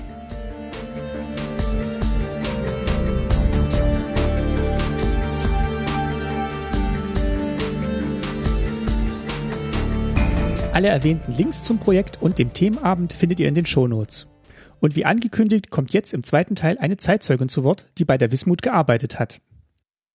Herzlich willkommen, sage ich in meinem zweiten Gespräch zu Gudrun Zöbisch. Hallo, Frau Zöbisch. Schönen guten Tag, Herr Fischer. Schön, dass Sie zu Gast sind bei mir in Staatsbürgerkunde. Wir haben jetzt gerade schon, also Sie noch nicht, aber die Hörerinnen und Hörer haben jetzt gerade schon ein Gespräch gehört mit Astrid Kirchhoff die uns auch schon so ein bisschen erzählt hat, was denn die Wismut war, wie die zustande gekommen ist. Und ich freue mich sehr, dass Sie uns jetzt als jemand ähm, Auskunft geben können, die bei der Wismut gearbeitet hat. Bevor wir dazu kommen können, ähm, schauen wir uns erstmal so ein bisschen an, wer Sie sind, wo Sie herkommen und ähm, ja, würde ich vorschlagen, stellen Sie sich doch einfach mal vor und sagen Sie, wo Sie vielleicht geboren und aufgewachsen sind. Das ist dann immer ganz interessant. Ich hatte eben schon von Anfang an sozusagen mit der Wismut zu tun, denn mein Name ist Gudrun Zöbisch. Ich wurde geboren am 9.12.1954 in Aue und Aue ist unmittelbar die Kreisstadt gewesen von Schlema und damit auch meinem, ja, bis ich Schlema verlassen habe, meinem Wohnort für die nächsten 16, 17 Jahre. Das heißt, ähm, mein Vati hatte in Schlema eine Gärtnerei bis 1957.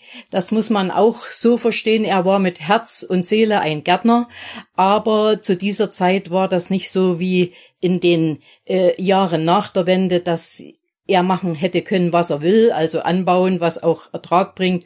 Und er musste ja schließlich mit, mich jetzt auch mit versorgen und das hat dann nicht so geklappt. Also, was hat er gemacht? Er hat sich beworben im Betrieb für Bergbauausrüstung bei der Wismut im BBA Aue und seine Tätigkeit im Werk 512, das war die Außenstelle in Schlema, dort hat er als Dreher gearbeitet von 1957 bis er im Jahr 1900 93 oh. in Vorrente gegangen ist. Also er hat praktisch sein Arbeitsleben dann auch dort hinter sich gebracht, sagen wir es mal so. Sein ganzes Arbeitsleben bei der Wismut quasi. Die ganze Arbeitsleben bei der Wismut. Genau. Mit allen Höhen und Tiefen. Der war auch zwischendurch mal krank, aber nicht jetzt die Wismut-Krankheit, sondern ganz normal mal einen Herzinfarkt gehabt. Aber er hat dann weitergemacht, ne? Und wir hatten immer einen Garten in Schlema dort in der Nähe, wo wir gewohnt haben. Und das war dann seine Gärtnerei, in der wir auch mitarbeiten durften. Das heißt, es gab ein Gewächshaus und es gab im, im Frühjahr den ersten Salat und im Sommer die Äpfel, die Kirschen und vor allem die Stachelbeeren. Die Bäumchen waren nämlich so schön niedrig, dass man sich einen Stuhl drunter setzen konnte und konnte von da pflücken. Also das war alles durchdacht. So, wir zogen dann 1957 auch in Schlema um, aus der Gärtnereiwohnung heraus, die nicht sehr komfortabel war, in eine Wohnung mit Bad und gemütlichem Kachelofen im Wohnzimmer, sage ich immer. Weil das war so ein richtiger schöner Kachelofen, wie man es äh, aus vielen Bildern äh, kennt von, von früher, wo die Omas mit den Enkeln auf der Bank saßen und vorgelesen haben, eine Katze vielleicht noch mit dazu. Die hatten wir zwar nie, aber wir hatten so einen schönen Kachelofen. Die Wismut war damals schon immer präsent, weil in unmittelbarer Nähe meines Wohnhauses oder unseres Wohnhauses war der sogenannte Gummibahnhof. Gummibahnhof wurde er deshalb genannt, weil die Busse mit mit den Männern und Frauen in alle Himmelsrichtungen der Wismut, die äh, Leute nach Hause gebracht haben oder wieder zu ihrer Arbeitsstelle. Also der Gummibahnhof in Schlema war sowas wie ein Umschlagbahnhof für Busse. Wir hatten natürlich in Schlema auch einen richtigen Bahnhof und auf dem Bahnhof hat zu Jugendzeiten meine Mutti gelernt. Also wir sind damit mit Schlema schon immer verbunden gewesen. Das heißt, Sie, Sie waren richtig, ähm, also alle richtig fest verwurzelt im Ort. Ja, von meinem Vati, die Eltern haben auch schon immer in Schlema gewohnt und äh, Schlema war ja vor der Wismutzeit auch schon eine Kurstadt und da wurde mir gesagt, dass meine Großmutter damals, wenn sie noch gelebt hätte, äh, die war Schneiderin und hat für die Herrschaften, die in Oberschlema, so nannte sich das damals, gekurt haben, äh, Kleider genäht. Also auch da war schon immer irgendwie die Verbindung. Das ging natürlich dann alles mit Beginn der Wismut in Schlema da nieder. Das heißt, das Radiumbad existierte dann nicht mehr und äh, die Wismut hat erstmal alles versucht und das werden Sie ja auch von der Frau Dr. Althoff gehört haben, sich, äh, Kirchhoff, sich dort zu etablieren, beziehungsweise die haben nach ähm, Uranerz oder uranhaltigen Erzen gesucht und wurden auch in Schlema, um Schlema und so weiter fündig. Und damit ging der Bergbau los, den wir ja alle als Kinder, ja, da kamen große Maschinen und da wurden Berge von, von Gestein aufgeschüttet. Das war schon erstmal auch was für uns. Sowas kannte man ja gar nicht. Dass es natürlich auch nicht so der Gesundheit dienlich war, das haben bestimmt damals die eigentlichen Macher auch nicht hundertprozentig gewusst. Das hat sich dann erst im Laufe der Zeit herausgebildet und deshalb war Schlema dann nicht unbedingt mehr meine Wahlheimat, sondern ich hatte immer schon das Bedürfnis, hier wirst du nie alt. Das ist aber interessant, was Sie sagen, dass das erst als Kurstadt quasi bekannt wurde, bevor ja. es dann zur Bergbaustadt wurde. Genau. Und jetzt ist es ja wieder Kurstadt, das Radiumbad Oberschlema oder jetzt jetzt heißt ja äh, Aue Bad Schlema oder so. Also das hat Aue, das habe ich mir dann mal aufgeschrieben. Das können wir dann mal noch mal mit äh, sagen, wie oft Schlema den Namen geändert hat. Denn es, ich habe immer im selben Haus gewohnt. Ne? Also das ist das äh, hat damit auch nichts zu tun. Ja, das ist jetzt wieder schön. Radiumbad hat einen wunderschönen Kurpark und auch ein ein ein so ein Schwimmhalle, wo man das ganze Jahr über, äh, naja, sich berieseln lassen kann, also auch ein Außenbecken, ein Innenbecken schön mit warmem Wasser und hat dann eben auch zwei Radiumbäder, die ja auch Heilbäder sind. Und äh, das habe ich auch nach der Wende oder nehme ich auch seit der Wende sehr in Anspruch, weil das ist was Wunderschönes. Eine riesengroße Saunalandschaft noch mit dran, mit Außenbereich und innen. Also das ist jetzt wieder wunderschön. Und von den Halden sieht man ja auch nicht mehr viel. Die wurden ja dann im, äh, im Nachhinein, also auch wieder nach der Wende, abgetragen und verfüllt oder also auf alle Fälle sind die Berge jetzt wieder die richtigen, die es vorher auch schon gegeben hat. Wie sind Sie denn selber denn zur Wismut gekommen? Also war das schon Anfang an klar, weil eben Ihre ganze Familie da in Schlema ja, ähm, ja schon lange war und Ihr Vater jetzt auch im Speziellen schon im Bergbau gearbeitet hat oder zumindest in dem, ähm, in dem Betrieb für Bergbauausrüstungen?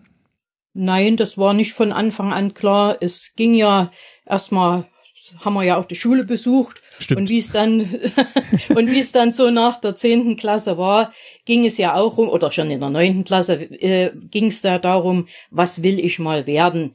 Und äh, da hatte ich so verschiedene Ideen und ja, ich hätte gern Kfz-Mechaniker gemacht, gemacht oder auch Goldschmied, aber da hat's bei der einen Sache beim Kfz-Mechaniker mit meiner Gesundheit nicht richtig getaugt und Goldschmied, da hatte ich leider keine Beziehung, dass ich da hätte irgendwo eine Lehrstelle kriegen können.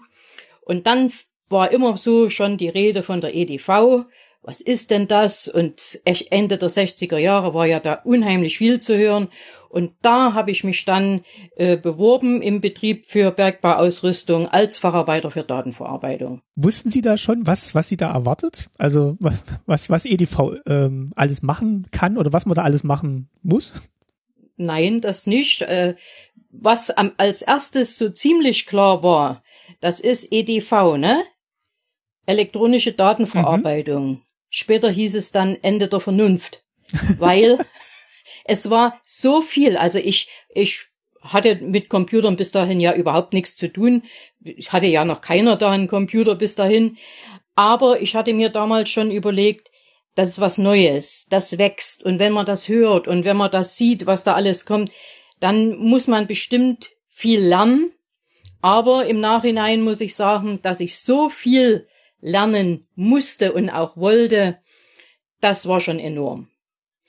Aber nichtsdestotrotz, ich habe dann meinen Facharbeiter äh, oder mein, mein, meine Lehre als Facharbeiter für Datenverarbeitung begonnen und musste aber, das war damals schon so äh, eingetaktet, in die gewerbliche Berufsschule 2 nach Karl-Marx-Stadt. Damals hieß es ja Karl-Marx-Stadt. Jetzt wieder Chemnitz. Jetzt heißt es wieder Chemnitz. Und ähm, die gewerbliche Berufsschule 2 war ja richtig im Stadtzentrum und die Busse von der Wismut, von dem Gummibahnhof bin ich da gefahren eben, bis nach Sigma.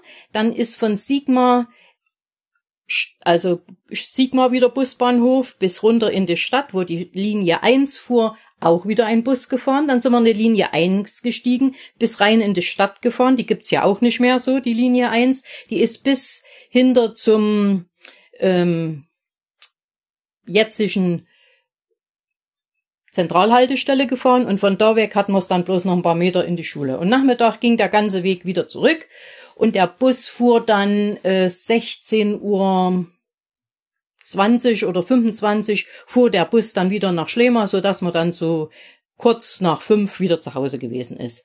Also so war der Tag als Lehrling und ähm, wie gesagt, ich hatte dann den Facharbeiter in der Tasche und der hieß Facharbeiter für Datenverarbeitung in der Spezialisierung operativer Rechenbetrieb. Jetzt muss ich mal ganz kurz fragen, was, was lernt man denn da so während dieser Facharbeiterausbildung? Also was, was sind dann so, so Fachgebiete, die man dann so beigebracht bekommt? Also Mathematik, Technologie, Maschinenkunde, Projekterarbeitung, Grundlagen der Ökonomie, theoretische Lehrstoffe, praktische Lehrstoffe und dann war bei mir noch drin die praktische Arbeit am R300. Das war damals ein sogenannter Großrechner. Mhm. Das muss man sich so vorstellen wie ein Zimmer, ich sage jetzt mal so von 30 Quadratmetern. Da drin standen, so habe ich das noch Erinnerung, in Erinnerung, alles wie solche normalen kleinen Kühlschränke, also die, die 80er Höhe. Und das, die standen in dem ganzen Raum ringsrum. Alles das war dieser Großrechner R300, da gehörten diese ganzen Gerätschaften dazu. Dazu gab's dann noch auch schon damals ähm, Plattenstapel für die Datensicherung oder auch Daten wurden da drauf gespeichert und ein oder, oder zu den Programmen dazu geschoben. Also das war alles drinne und es gab damals viele Lochkartenleser, mhm, stimmt, Entschuldigung, stimmt. Lochbandleser und Lochband auf zum Ausspulen, die waren ja ziemlich groß, die Rollen. Das hatte ich mir auch mal mit aufgeschrieben, weil die Rollen und auch das andere Material, wo man dann bestimmt auch noch zum Spre zu sprechen kommen. Also so ein 8-Kanal-Lochband ist 2,5 Zentimeter groß gewesen und die 5-Kanal-Lochbänder, dort waren die Programme drauf gespeichert. Die waren naja, ich würde sagen, ein Zentimeter kleiner, so vielleicht 1,5. Die waren ja kleiner. Und das war damals ein Programm. Ein Programm müssen Sie sich vorstellen, zumindestens dann, als ich bei der Wismut im geologischen Betrieb gearbeitet habe.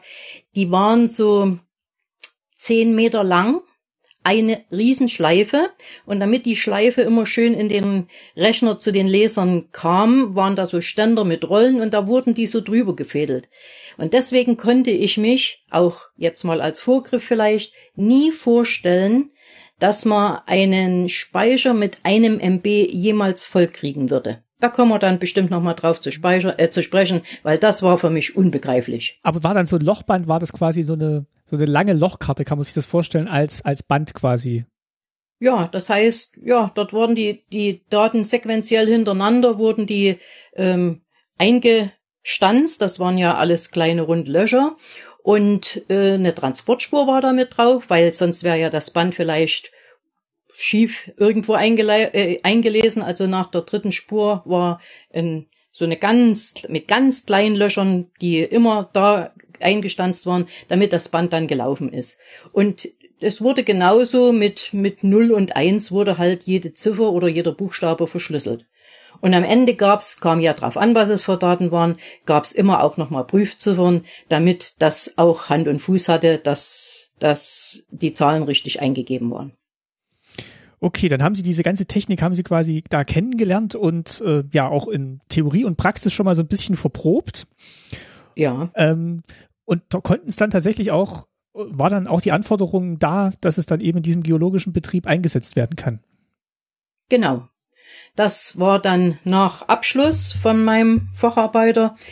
Den habe ich im, im Juni 1973 abgeschlossen, den Facharbeiter für Daten Verarbeitung mit der Spezialisierung operativer Rechenbetrieb. Und das hat mich eigentlich schon immer interessiert, diese Daten, die dann äh, hergestellt wurden, sagen wir mal, zu verarbeiten. Und die natürlich auch so nutzen zu können, dass das Ergebnis nicht erst wieder abgeschrieben werden musste, wie man das manchmal noch heute hört, sondern wir haben die Listen geliefert, die dann in die Finanzbuchhaltung oder zum Betriebsdirektor oder wo auch immer in die Lohnbuchhaltung äh, gegangen sind, um dort die Daten direkt zu verarbeiten.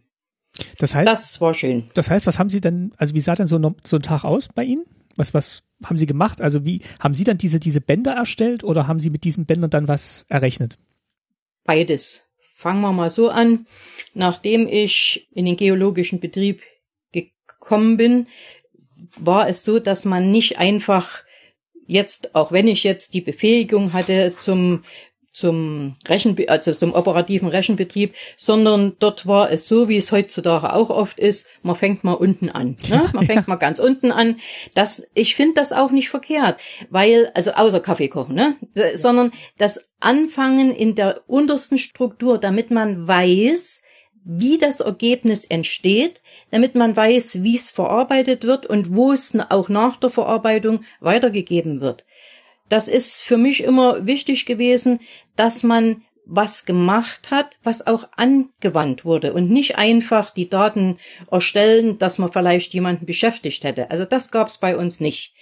Ich habe deshalb als Datenerfasserin erstmal angefangen in 1973 und war dann 1975 schon Prüferin. Das heißt, die Daten, die wir erfasst haben, mussten ja auch geprüft werden, ob sie in Ordnung sind und wenn nicht, mussten sie korrigiert werden. Das hatte ich ja vorhin schon mal kurz gesagt mit Prüfsummen. Aber wir haben auf der einen Seite Lochbänder erstellt, also die Daten auf Lochbändern. Aber wir hatten dann in unserer Datenverarbeit, Datenerfassung auch schon Maschinen, die die sogenannten ähm, Disketten als Datenträger hatten, und zwar eben diese 8 Zoll Disketten. Ich habe das mir mal aufgeschrieben, weil das kann man sich ja auch nicht immer alles merken. Die waren 20,3 mal 20,3 Zentimeter, also doch schon ganz schön groß. Und das muss man sich vorstellen, wie so ein, wenn man später jetzt mal so eine feste äh, dreieinhalb Zoll Diskette. Wenn man die mal aufgemacht hat, ist doch innen drin so ein ja, mal, mal, ich würde sagen, aus Plaste, dünne, wie eine dünne, Schall, wie eine ganz dünne Schallplatte. Mhm. Und die hatte ja die Daten drauf. Auf diesen 8 Zoll Disketten sind damals 180 Kilobyte, war das Speichern von 180 Kilobyte Daten möglich. Das kann man sich ja heute ja gar nicht mehr vorstellen, weil wir reden heute von äh, Gigabyte und Terabyte und ich weiß nicht, ob der eine oder andere auch weiß, wie viel das eigentlich ist. Ne? Weil ähm, man musste ja auch damals haushalten mit den ganzen Daten und man hatte die, die ganzen Maschinen ja auch erst erfunden. Bei Robotron war ja hauptsächlich in Chemnitz dafür zuständig oder das Buchungsmaschinenwerk, die diese Maschinen entwickelt hatten. Und wir waren beim geologischen Betrieb in Grüner äh, Tester. Also das heißt, wir haben die immer die neuen Maschinen bekommen und haben die dann getestet auf Lauffähigkeit, wie konnte man damit gut umgehen, waren sie stabil oder haben sie äh, die Daten nicht gut gespeichert und so weiter. Und da ging das los eben mit den 8 Zoll Disketten und die wurden dann immer kleiner, dann gab's noch die 5 Viertel Zoll und dann die sogenannten Floppy Disk oder die dreieinhalb Zoll. Und nebenbei aber hatten wir trotzdem immer auch Daten noch auf Lochbändern. Das war, kam jetzt wieder drauf an, was man für Daten verarbeiten sollte oder musste. Ganz am Anfang, wo ich ganz neu war und auch in der Lehre, hatten wir uns noch um Lochkarten gekümmert. Lochkarten, da gab's die 90-spaltige mit runden Löchern und die 80-spaltige mit eckigen Löchern. Die Größe war die gleiche, die waren 18,7 mal 8,3 Zentimeter groß und darauf konnten auch nach bestimmten Codes die Daten gespeichert werden. Die 90-spaltige Lochkarte, die habe, habe ich kennengelernt im Buchungsmaschinenwerk in, in Gera. Dort sind wir auch als Lehrlinge mal vier Wochen hingefahren, um das mal kennenzulernen. Das sind unheimlich riesige Maschinen dass da drin überhaupt was passieren konnte, das war mir nicht so ganz klar. Da kam auf der einen Seite der riesen Kartenstapel rein und auf der anderen Seite kam er wieder raus und zwischendurch wurden die Daten gelesen. Was da am Ergebnis war, muss ich ganz ehrlich sagen, kann ich mich nicht mehr so genau erinnern. Auf alle Fälle waren es riesige Maschinen. Ich würde sagen, wenn Sie sich mal heutzutage so einen großen Webstuhl vorstellen, so in etwa war das. Auf der einen Seite ging was rein, auf der anderen Seite kamen die Karten wieder raus und zwischendrin waren sie gelesen. Und wurden die dann auch verändert, die Karten, während sie da drin waren? Oder wo? Nein, nein. Das, die waren praktisch, die waren gelocht. Also die Daten waren auf diese Karten drauf aufgebracht über ein, über auch so eine Maschine, die praktisch, wenn sie ein A angeschlagen haben auf der Tastatur, hat sich dort der Code mhm. als A manifestiert. Und so ging das weiter. Und diese Karten wurden dann in Stapeln eingelegt und diese Stapel, die mussten genauso stimmen, die Karten hintereinander, gab es auch wieder Prüfsummen und die wurden dann verarbeitet, die Daten, die auf diesen Karten waren. Und wo kam das dann, und wo kommt das Ergebnis dann hin? Äh, wurde das dann im Rechner erstmal? Das ging an den Rechner und, und wurde dort verarbeitet. Aber wie gesagt, das, wie die Lochkarten verarbeitet waren, also was da das Ergebnis war, das kann ich mich wirklich nicht okay. dran erinnern. Also das ist lange her, aber das hat mich wahrscheinlich auch nicht so interessiert, weil die Technik mit diesen Lochkarten und äh, die Verarbeitung, äh, das war sensationell, muss ich so sagen.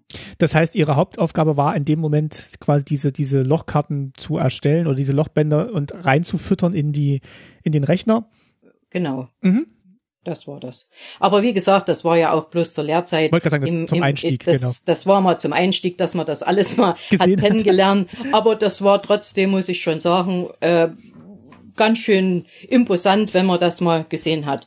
Und wie gesagt, dann habe ich dort angefangen in der Datenverarbeitung als ähm, Datenerfasserin, dann Prüferin, dann war ich 76 70 1976 als Bediener 2 an unserem KRS 4200. Das klingt auch mächtig gewaltig. Was ist denn das?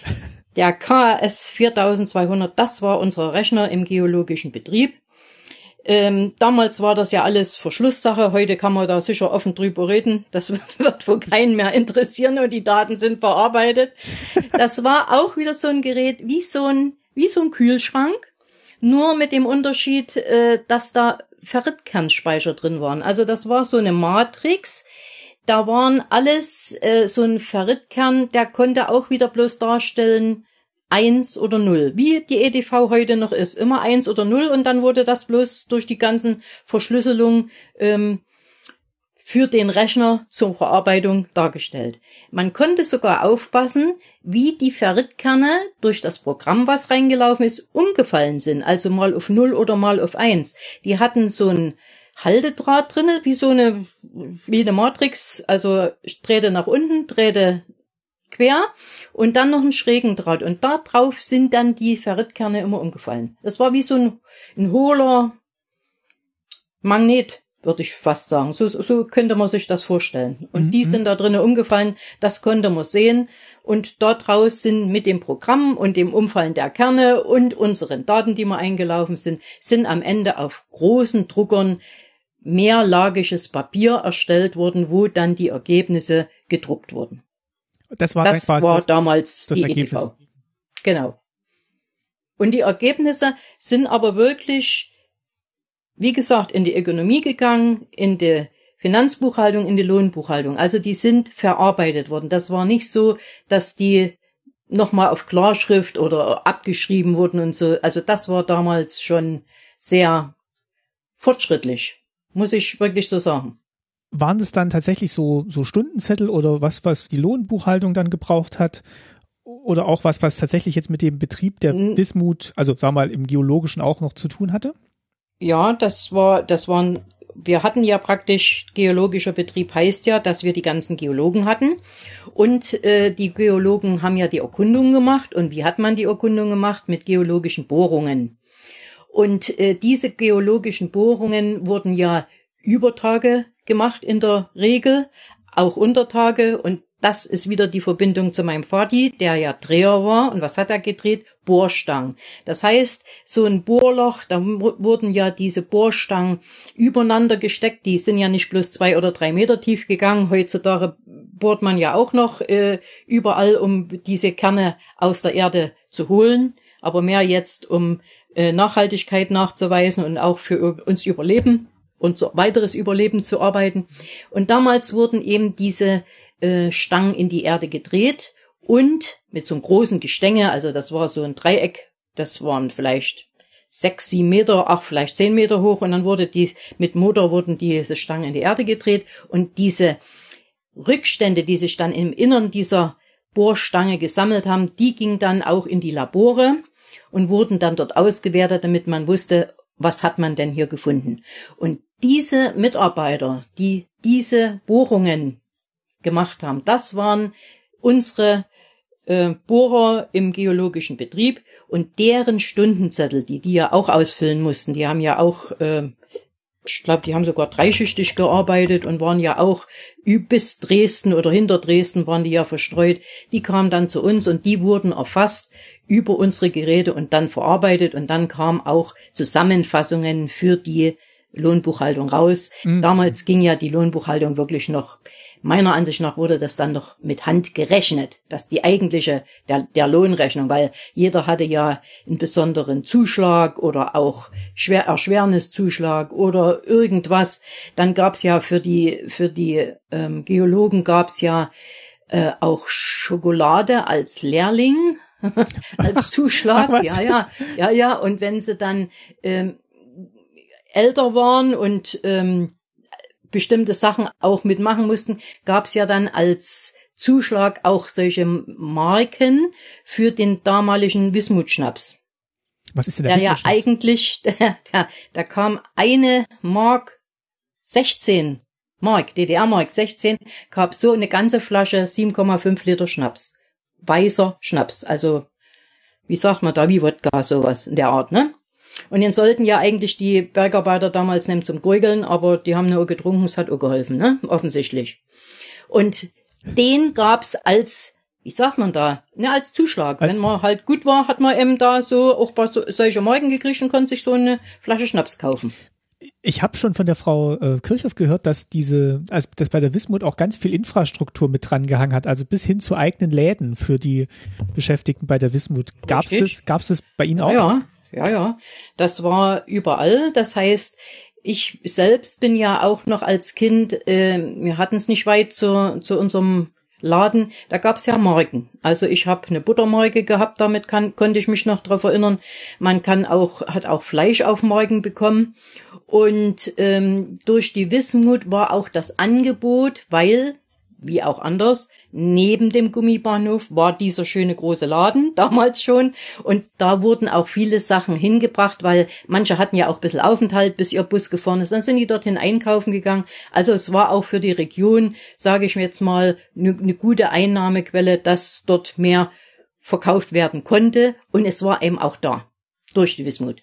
Waren denn viele in dem Ort dann bei der Wismut tatsächlich? Ähm, also ja. viele haben gerade gesagt, ja. kommen auch von außerhalb, aber es klingt ja so, als wäre das Doch. wirklich der Arbeitgeber mit für die gesamte Region gewesen. Mit der Wismut haben sehr viele, sehr viele gelebt. Also das sind ja nicht alle bloß Untertage gewesen, sondern wie gesagt auch äh, in Geschäften oder wie mein Vater eben die, die Bohrstangen gedreht mhm. haben oder auch äh, andere geologische Erkundungen gemacht werden mussten. Und dann war ja auch die ähm, Generaldirektion, die war ja dann in Chemnitz, also damals auch wieder Karl-Marx-Stadt. Karl und äh, das Gebäude existiert ja auch heute noch. Dort ist jetzt die Knappschaft untergebracht und bearbeitet dort unsere oder meine inzwischen stattfindende Rente. Und das ist ja auch ganz an, angenehm, dass man da auch solche äh, Institutionen draus gemacht hat, weil die Gebäude waren meiner Ansicht nach schon immer sehr imposant. Wie ging es denn mit Ihnen dann weiter? Also Sie haben jetzt ähm, erzählt so ein bisschen vom Start und wie Sie dann Bedienkraft 2 hieß es, glaube ich, ne? Ja. Waren. Ähm, war das dann schon das Ende Ihrer äh, Karriere oder ging es dann noch weiter? Das ging noch ein ganzes Stück okay, weiter. Okay, dann erzählen ja? Sie mal. Wie. also ich hatte mir das mal äh, auch ein bisschen nochmal ins Gedächtnis gerufen. Es gab ja auch, wenn man gut war, so habe ich das immer so verstanden, hat man auch mal eine Auszeichnung bekommen.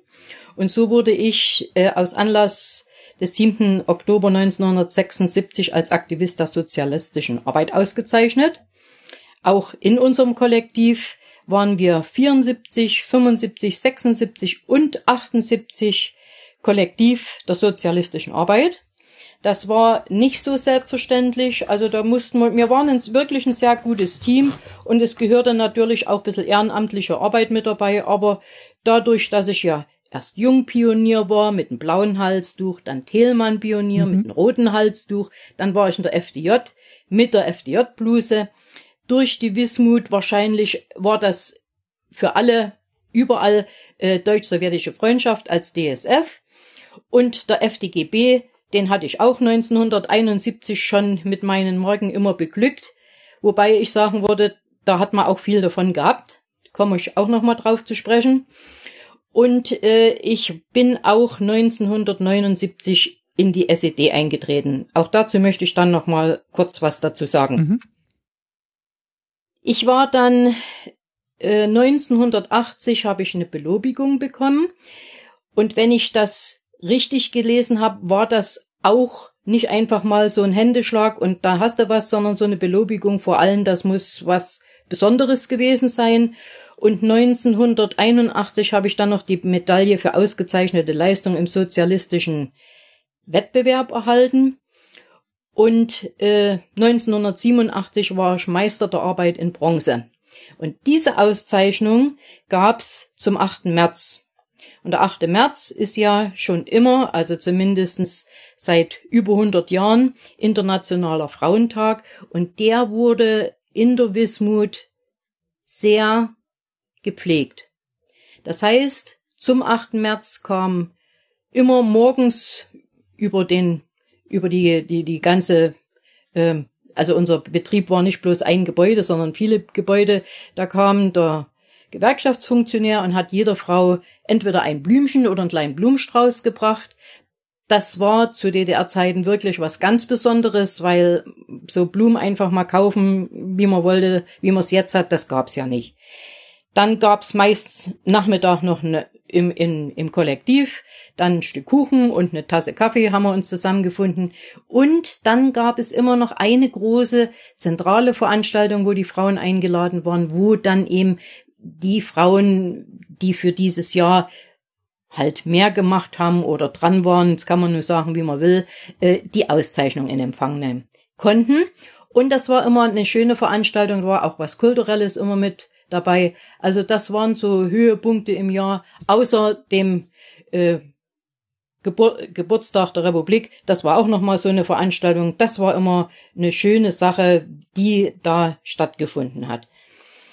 Dann habe ich, weil ich ja nicht wie sage ich mal so, aus lauter lieber Lust nur die zehnte Klasse gemacht habe, sondern das hatte persönliche Gründe. Und da hatte ich immer zu meiner Mutti gesagt, das macht nichts, ich muss nicht auf die Oberschule gehen, ich kann auch ein Frauensonderstudium oder ein Abendstudium machen, während ich arbeite. Und das bin ich dann angegangen, habe mich dann beworben und habe 1980 ein Frauensonderstudium, Fernstudium an der Fachschule für Ökonomie Ernst Thälmann in Rodewisch begonnen, allerdings in der Außenstelle Karl-Marx-Stadt.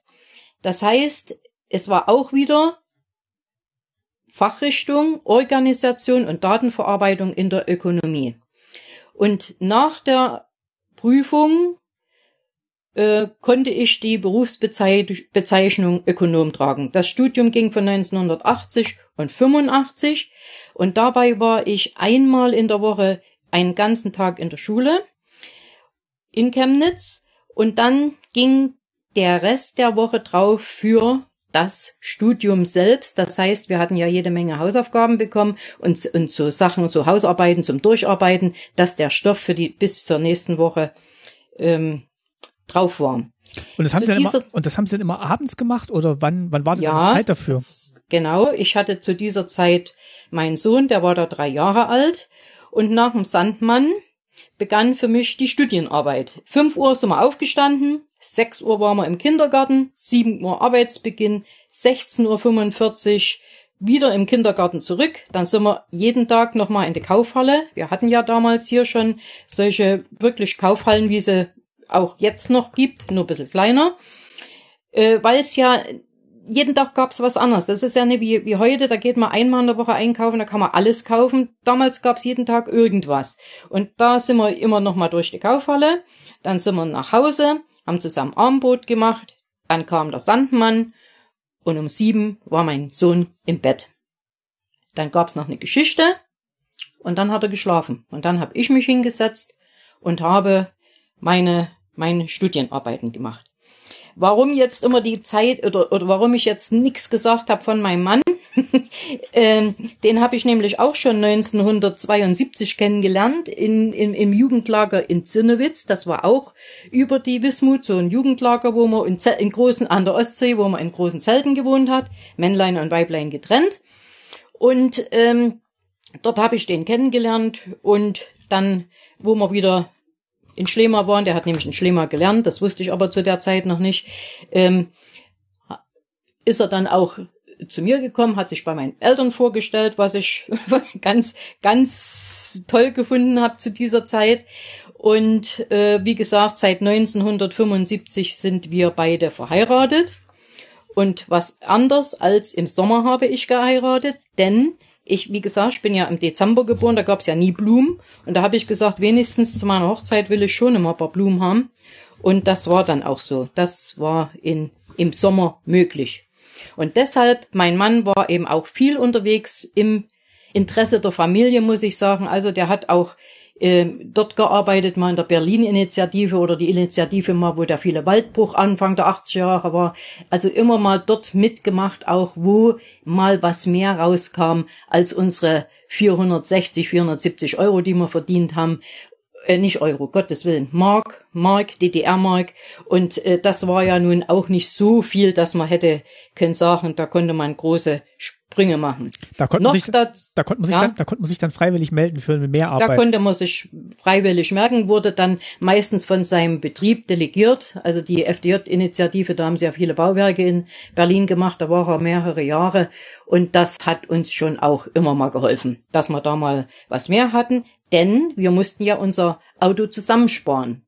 Das konnten wir aber auch, weil wir ja mindestens zehn Jahre gewartet haben, bis wir unseren Trabant mhm. kriegen konnten. Und ähm, ja, und da wurde halt jeder Pfennig weggelegt, weil das Auto musste ja in bar bezahlt werden. Da gab's nichts mit Kredit. Oder zumindest hat sich das mir nie erschlossen. Jetzt muss ich mal ganz kurz fragen, Ihr, Ihr Mann, der war dann äh, auch bei der Wismut angestellt oder? Da hat er was ganz nee, anderes gemacht. Nee, der war im, im, in, in der Germania, die haben ja so Germania hier in Chemnitz, das war ja äh, Behälterbau, mhm. da hat er angefangen und äh, er war dann auch mal zwei oder drei Jahre in der geologischen Bohrung, äh, bis er dann endlich das gefunden hat, was eine bis zuletzt beglückt hat. Der ist Berufskraftfahrer geworden, hat dann hier im WBK auch gearbeitet und später im Fernverkehr auch hier, also ganz Bundesdeutschland, bis er dann äh, im Dezember 2016 auch seinen zweiten Geburtstag hatte. Und ähm, von da Eck war er dann krank und äh, dann kam auch die Rente noch dazu, so dass er seit 1900, nee, seit 2017 Rentner ist. Okay. Ähm, und Sie haben aber das Studium dann beendet quasi? Ich habe das Studium beendet und äh, das, wie gesagt, das war dann der Ökonom. Und nach der Wende war es möglich, diesen, dieses, dieses Studium gleichstellen zu lassen. Das heißt, da gab es eine Stelle, die hieß Gleichstellung für äh, beim sächsischen Staatsministerium für Wirtschaft und Kunst. Und dort habe ich dann im Februar 1924 den Grad Diplombetriebswirt FH erhalten und durfte mich damals oder ab da Diplombetriebswirt FH äh, nennen, also den, den Titel führen. Ne? Und das war auch, fand ich, eine sehr schöne Sache, dass die, dass das Studium, was wir gemacht haben, dann auch wirklich dort anerkannt wurde.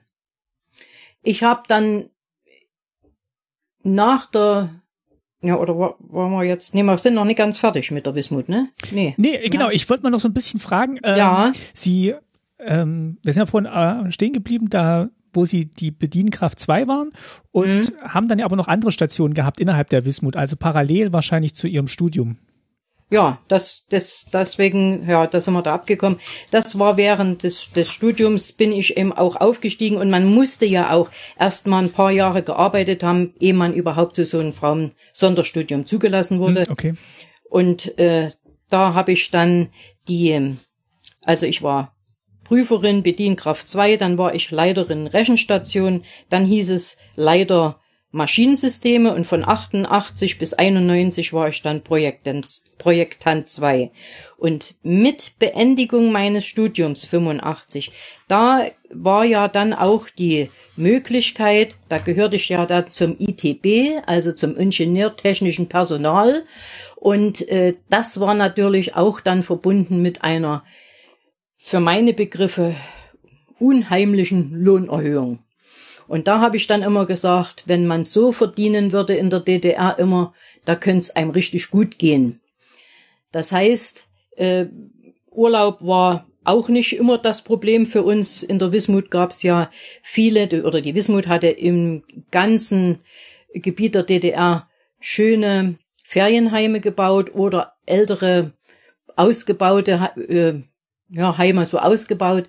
Und da waren wir auch oft an der Ostsee also in Zinnowitz, bis jetzt heißt das ja Baltic in Zinnowitz, aber das gab's schon damals den Roten Oktober. Das war ein unheimlich schickes äh, Ferienheim mit großen innenliegenden Wasserwelten, sag ich mal. Nicht bloß ein Schwimmbad, da gab's auch Rutschbahnen und alles Mögliche. Und äh, die Ostsee war ja vor der Tür, also das war schon Urlaub in ja, in Reinkultur, muss man dann schon sagen. Wasser in also allen Formen. Das war Wasser in allen Formen, das kann man so sagen. Und das haben wir auch oft nutzen können. Und wir waren sogar mal an der Ostsee im Februar 82, da war sie zugefroren. Das war auch ein Schauspiel, was man ja wahrscheinlich auch nicht jedes Jahr sieht. Dieses Jahr soll es wohl wieder gewesen sein, dass er zugefroren war. Und ähm, ja, wir hatten auch von der Wismut in Waren einen Campingplatz oder wir waren in Grottendorf, das ist hier im Erzgebirge, da hatten, hatte unsere Firma wie so ein eigenes kleines Betriebsferienheim. Also das gehörte direkt zum geologischen Betrieb. Da wurde auch mit anderen Betrieben dann ausgetauscht. Aber dort, das war auch wunderschön, an dem Kalkwerk gelegen oder aus dem stillgelegten Kalkwerk. Und von dort aus konnte man auf den Fischelberg wandern oder in den Wald gehen oder in Grottendorf. Also die Möglichkeiten waren viele. Und die Kinder sind ja auch damals gerne gewandert, weil gut, wir hatten dann unseren Trabant, aber wir sind viel gewandert. Mit dem Fahrradfahren war es da noch nicht so wie jetzt, aber mein Sohn hatte ein Fahrrad. Hab Der hat auch mal die Friedensfahrt gewonnen. Ach, die, Friedens, die Friedensfahrt mit zehn Jahren hier in unserem Neubaugebiet, da war er ganz stolz drauf in seiner Altersklasse, dritte Klasse. Also da war er ganz stolz, dass er die Friedensfahrt mit seinem kleinen Fahrrad gewonnen hat. haben, haben sich denn Ihre Aufgaben dann auch geändert? Also haben sich denn dann auch, ähm, oder haben Sie dann neue Sachen äh, berechnen müssen oder? Nö, nö, das nicht. Es, es war bloß, ich war ja dann für andere Mitarbeiter mhm. verantwortlich. Also, mit. also ich war nicht bloß Team. mich, ja, fürs Team, ich war ja nicht kollektiv. bloß für mich, sondern ja, kollektiv. Deswegen kollektiv der sozialistischen Arbeit. Genau, genau. Irgendwie so hat das dann, also das, die Verantwortung war dann eine größere. Das habe ich auch immer gerne gemacht, weil ähm, ich habe eigentlich schon immer Menschen oder Mitarbeitern gerne geholfen, die irgendwo nicht weiterkamen und ich habe mir auch gerne mal helfen lassen, wo ich nicht weiterkam. Also ich habe auch gerne mal gefragt, war neugierig, wie das funktioniert oder wie das sein kann und ich denke mal, diese Neugier habe ich mir bis heute ist, ist beibehalten, weil ich, wie gesagt, auch mit meinen Hobbys heute immer noch neugierig bin, auf irgendwas Neues zu stoßen oder was Neues zu basteln, zu bauen oder wie auch immer. Wie war denn die Zusammenarbeit mit mit den anderen Kollegen Kollegen. Wir haben im Vorgespräch ja schon ein bisschen gesagt, wo Sie gesagt haben, Sie waren da viele, viele junge Frauen, die da eben als Berufseinsteigerin gestartet sind. Ähm, wie, wie war denn dann so die, die Zusammenarbeit im Kollektiv? Also die Zusammenarbeit war sehr gut und gerade in der Datenerfassung, es gab halt welche, die wollten nur Datenerfasser bleiben. Das waren Menschen, die, die, die waren damit zufrieden. Also die haben von früh bis abend Daten eingegeben und die haben ja meistens auf die Tastatur gar nicht mehr schauen brauchen, weil sie das auswendig gebracht haben. Die hatten die, den linken Finger auf den Daten und auf die rechte Hand auf der Tastatur und dann haben die den ganzen Tag abgetippt. Wir haben uns auch manchmal dabei unterhalten. Das, das ging, das ging alles, weil wir wirklich da schnell waren, weil wir gut waren. Und es gab eben ein paar, und darunter zählte ich dann mit, die das nicht für immer machen wollten. Die halt auch noch mehr erwartet haben, auch höhere Aufgaben also höherwertige Aufgaben. Damit will ich um Gottes Willen die Datenerfassung nicht äh, diskreditieren, aber das war stumpfsinniges Erfassen. Und das Tag ein, Tag aus das wäre nichts für mich gewesen. Genauso wie ich mich auch mal in der Programmierung ausprobiert habe oder ausprobieren durfte in unserem Betrieb, das war auch nichts für mich. Ich habe das gebracht, ich habe das auch gemacht, aber so ein Programmablaufplan malen oder zeichnen mit so einem, da war die Lochkarte, da war der Rechner und so weiter. Das und das zu programmieren war für mich nicht das Problem. Das Problem war, ich saß dort von früh bis abend an dem Schreibtisch bin nach Hause gegangen und habe nicht gesehen, was rausgekommen ist. Und sowas gefällt mir nicht. Ich muss irgendwo ein Ergebnis messbar für mich sehen. Und das war, wenn wir die Lochbänderabend alle wieder aufgerollt haben, die wir verarbeitet haben, oder die Listen austeilen konnten und so, das war was für mich Fassbares. Das war was, das Ergebnis konnte man äh, verteilen und das war was Fassbares. Aber nicht so was, wo man ja, beim Programmieren, das machen ja viele heute super gern. Ist für mich wäre das eben nichts. Und so ist die EDV da ja auch ziemlich auseinandergegangen, ne? Was Hardware betrifft und was Software betrifft. Am Anfang konnten wir das alles noch einzeln oder als einzelner Mensch verstehen. Das geht ja heutzutage überhaupt nicht mehr. Das heißt, Sie waren dann tatsächlich ähm, in diesem Rechenzentrum, wo sie dann wirklich diese, diese Verarbeitung gesehen haben und dann am Abend eben das Ergebnis messen konnten, wie viel heute verarbeitet wurde. So, so könnte man das ausdrücken, genau. Jetzt haben Sie gerade schon gesagt ähm, oder auch gesagt, und bevor wir jetzt weitergehen, wollte ich dann mal drauf eingehen, weil Sie gesagt haben, Sie würden mal drauf zurückkommen, dass Sie in die SED eingetreten waren. Hat das irgendeinen Grund gehabt oder eine Auswirkung dann vielleicht auch später im Beruf? Nee, also ich, mich, mich hatten sie immer schon geworben, äh, dass ich da eintreten soll und ich habe gesagt, nein, ich bin noch nicht so weit. Und ich, wie gesagt, ich war ja in der FDJ tätig und auch da haben wir viele Projekte erarbeitet oder bearbeitet. Wir haben Subotniks durchgeführt, das heißt, wir haben in, in Raumstein das große Bad sauber gemacht oder die Sportplätze im Frühjahr sauber gemacht und solche Sachen, was ja auch sein musste. Und ähm, SED bin ich erst, wie gesagt, 79 eingetreten, weil mir ging das, die ganze Entwicklung nicht so, wie ich mir das vorgestellt hatte. Und da habe ich, hatte ich so für mich überlegt, ah, okay. ja, du kannst jetzt hier viel lamentieren und du kannst dich aufregen drüber. Du machst ja nichts dafür. Also gehst du mal in die SED und dann siehst du mal, wie du mitarbeiten kannst und wie wir dann vorankommen. Und hat das, hat das funktioniert? Hat das geklappt? Konnten Sie da jetzt Einfluss nehmen nee. auf das? Na, nein. Nicht? Nein.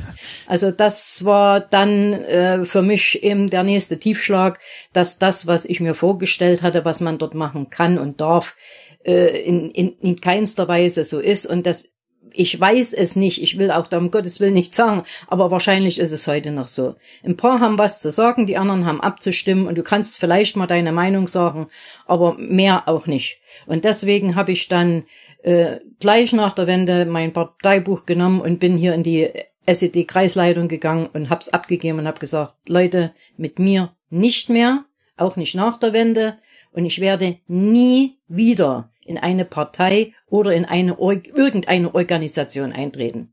Das heißt, das habe ich auch bis heute gemacht. Das heißt aber auch, dass es quasi, also die Möglichkeit gab es jetzt nicht, Einfluss zu nehmen, aber auch sonst innerbetrieblich hat man wenig Möglichkeiten gehabt, ja, den, den Lauf des Betriebes mitzugestalten was ja. ich jetzt raushöre. Ne? Ja. Also wenn man es ja. noch nicht mal dann in der SED die Möglichkeit hatte, gab es wahrscheinlich auch sonst nicht viel. Nö, nö. Also das, wie gesagt, ich habe mitgearbeitet und mein Möglichstes getan und ich sag mal so, ob man da in der Partei gewesen ist oder nicht, das war meiner, für, me, für meine Begriffe egal. Wenn ich meine Arbeit ordentlich gemacht habe, habe ich auch meinem Land gedient. Aber äh, die Einflussnahme, die ich mir einem erhofft hatte, also das, das gibt's nicht. War denn das, die, Entschuldigung, ich wollte hm. Sie nicht unterbrechen. Ich wollte nur fragen, nee, nee. war denn die Wismut so ein, so ein guter Arbeitgeber äh, aus Ihrer Sicht und vielleicht auch aus Sicht Ihrer Kolleginnen und Kollegen? Ja, das würde ich so sehen. Äh, wie gesagt, man hat ja auch erst, oder ich habe erst nach der Wende da Bücher gelesen über die Wismut, wo ich dann gesagt habe, oh, zu dem Verein hast du gehört. Das muss auch sehr harte Zeiten am Anfang gewesen sein für die ganzen äh, Mitarbeiter, die da so da gar teilweise rekrutiert wurden für die Untertagearbeit. Das habe ich nicht gewusst, das habe ich dann später erst erfahren. Aber für die Arbeit, die wir gemacht haben, also war das ein, ein, ein regelmäßiges Leben, muss man so sagen, mit pünktlicher Arbeit. Also mir hab, ich habe auch teilweise im Rechenzentrum logischerweise zwei Schichten gemacht und äh, in der Zeit hat mein Mann dann nicht auswärts arbeiten können, da muss er dann für einen Sohn da sein abends. Aber ähm, das war alles geregelt. Der Kindergarten, die Arbeit, die, die Freizeitarbeit, die man machen wollte oder konnte und der Urlaub und das schönste, das schönste Erlebnis an der ganzen Sache war für mich der Hausarbeitstag oder Haushalttag. Mhm. Den haben ja wirklich alle Frauen bekommen, so viel ich weiß, wenn sie verheiratet waren. Ein Kind war nicht unbedingt, äh, glaube ich, der, der Ausgangspunkt. Und diesen Hausarbeitstag, da haben wir jedes, jeden Monat einen bekommen als Frau. Das war wunderschön. Da konnte man zu Hause bleiben, den konnte man mit planen, da konnte man mal einen Arzt besuchen, aber wie der Tag im Haus hieß, Haushaltstag. Wir hatten ja auch noch nicht die vielen Maschinen, die wir jetzt so haben im Haushalt. Also da war die Waschmaschine noch meistens eine Schwarzenberger oder dann mal so ein Halbautomat, aber äh, mit der Schleuder und ähm, fast draufsetzen, damit die irgendwo nicht, nicht, nicht durch die Wohnung wandert. Genau, das war ja wirklich äh, ein Kunststück manchmal.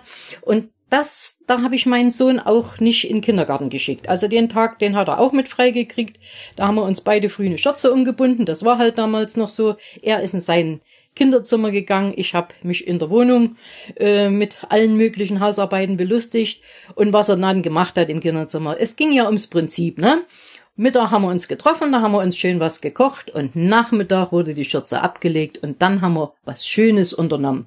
Entweder wir waren mal im Tierpark oder wir waren mal in der Stadt oder wir waren mal auf einem besonders großen Spielplatz irgendwo. Also da gab's immer Möglichkeiten und das wusste mein Sohn auch nach der Wende noch, dass wir zusammen den Haushalttag gemacht haben. Also das hat mir auch gefallen ich höre so ein bisschen raus, also dieses, dieses Geregelte und dass man eigentlich sich auch sicher gefühlt hat mit seiner Arbeit, in seiner Arbeit, das war schon ja, ein großer, ein großer, Pluspunkt Vorteil. für die Zufriedenheit ja. vielleicht auch. Denke ich auch. Ja. Haben Sie denn jetzt noch Kontakt mit vielen, ähm, mit vielen Leuten von damals oder Kolleginnen und Kollegen, weil das ja doch, ja, wahrscheinlich fast alle waren, die im, im Ort gelebt haben?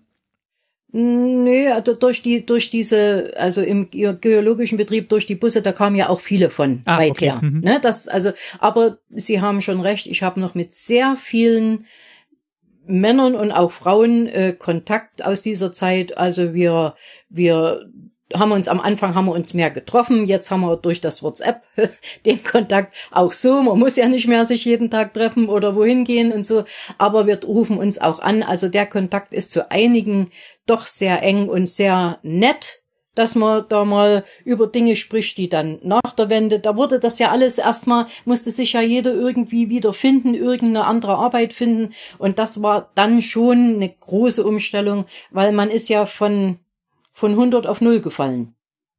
Der geologische Betrieb war einer der ersten, der zugemacht hat, weil es brauchte ja nichts mehr erkundet werden, wenn es wenn es die Wismut dann nicht mehr gab. Mhm. Und dann äh, haben wir uns auch umorientieren müssen. Und aber ich muss sagen, ich bin der EDV von 1971 bis ähm, 2019 treu geblieben. Was haben Sie denn gemacht nach der Wende in dem Bereich?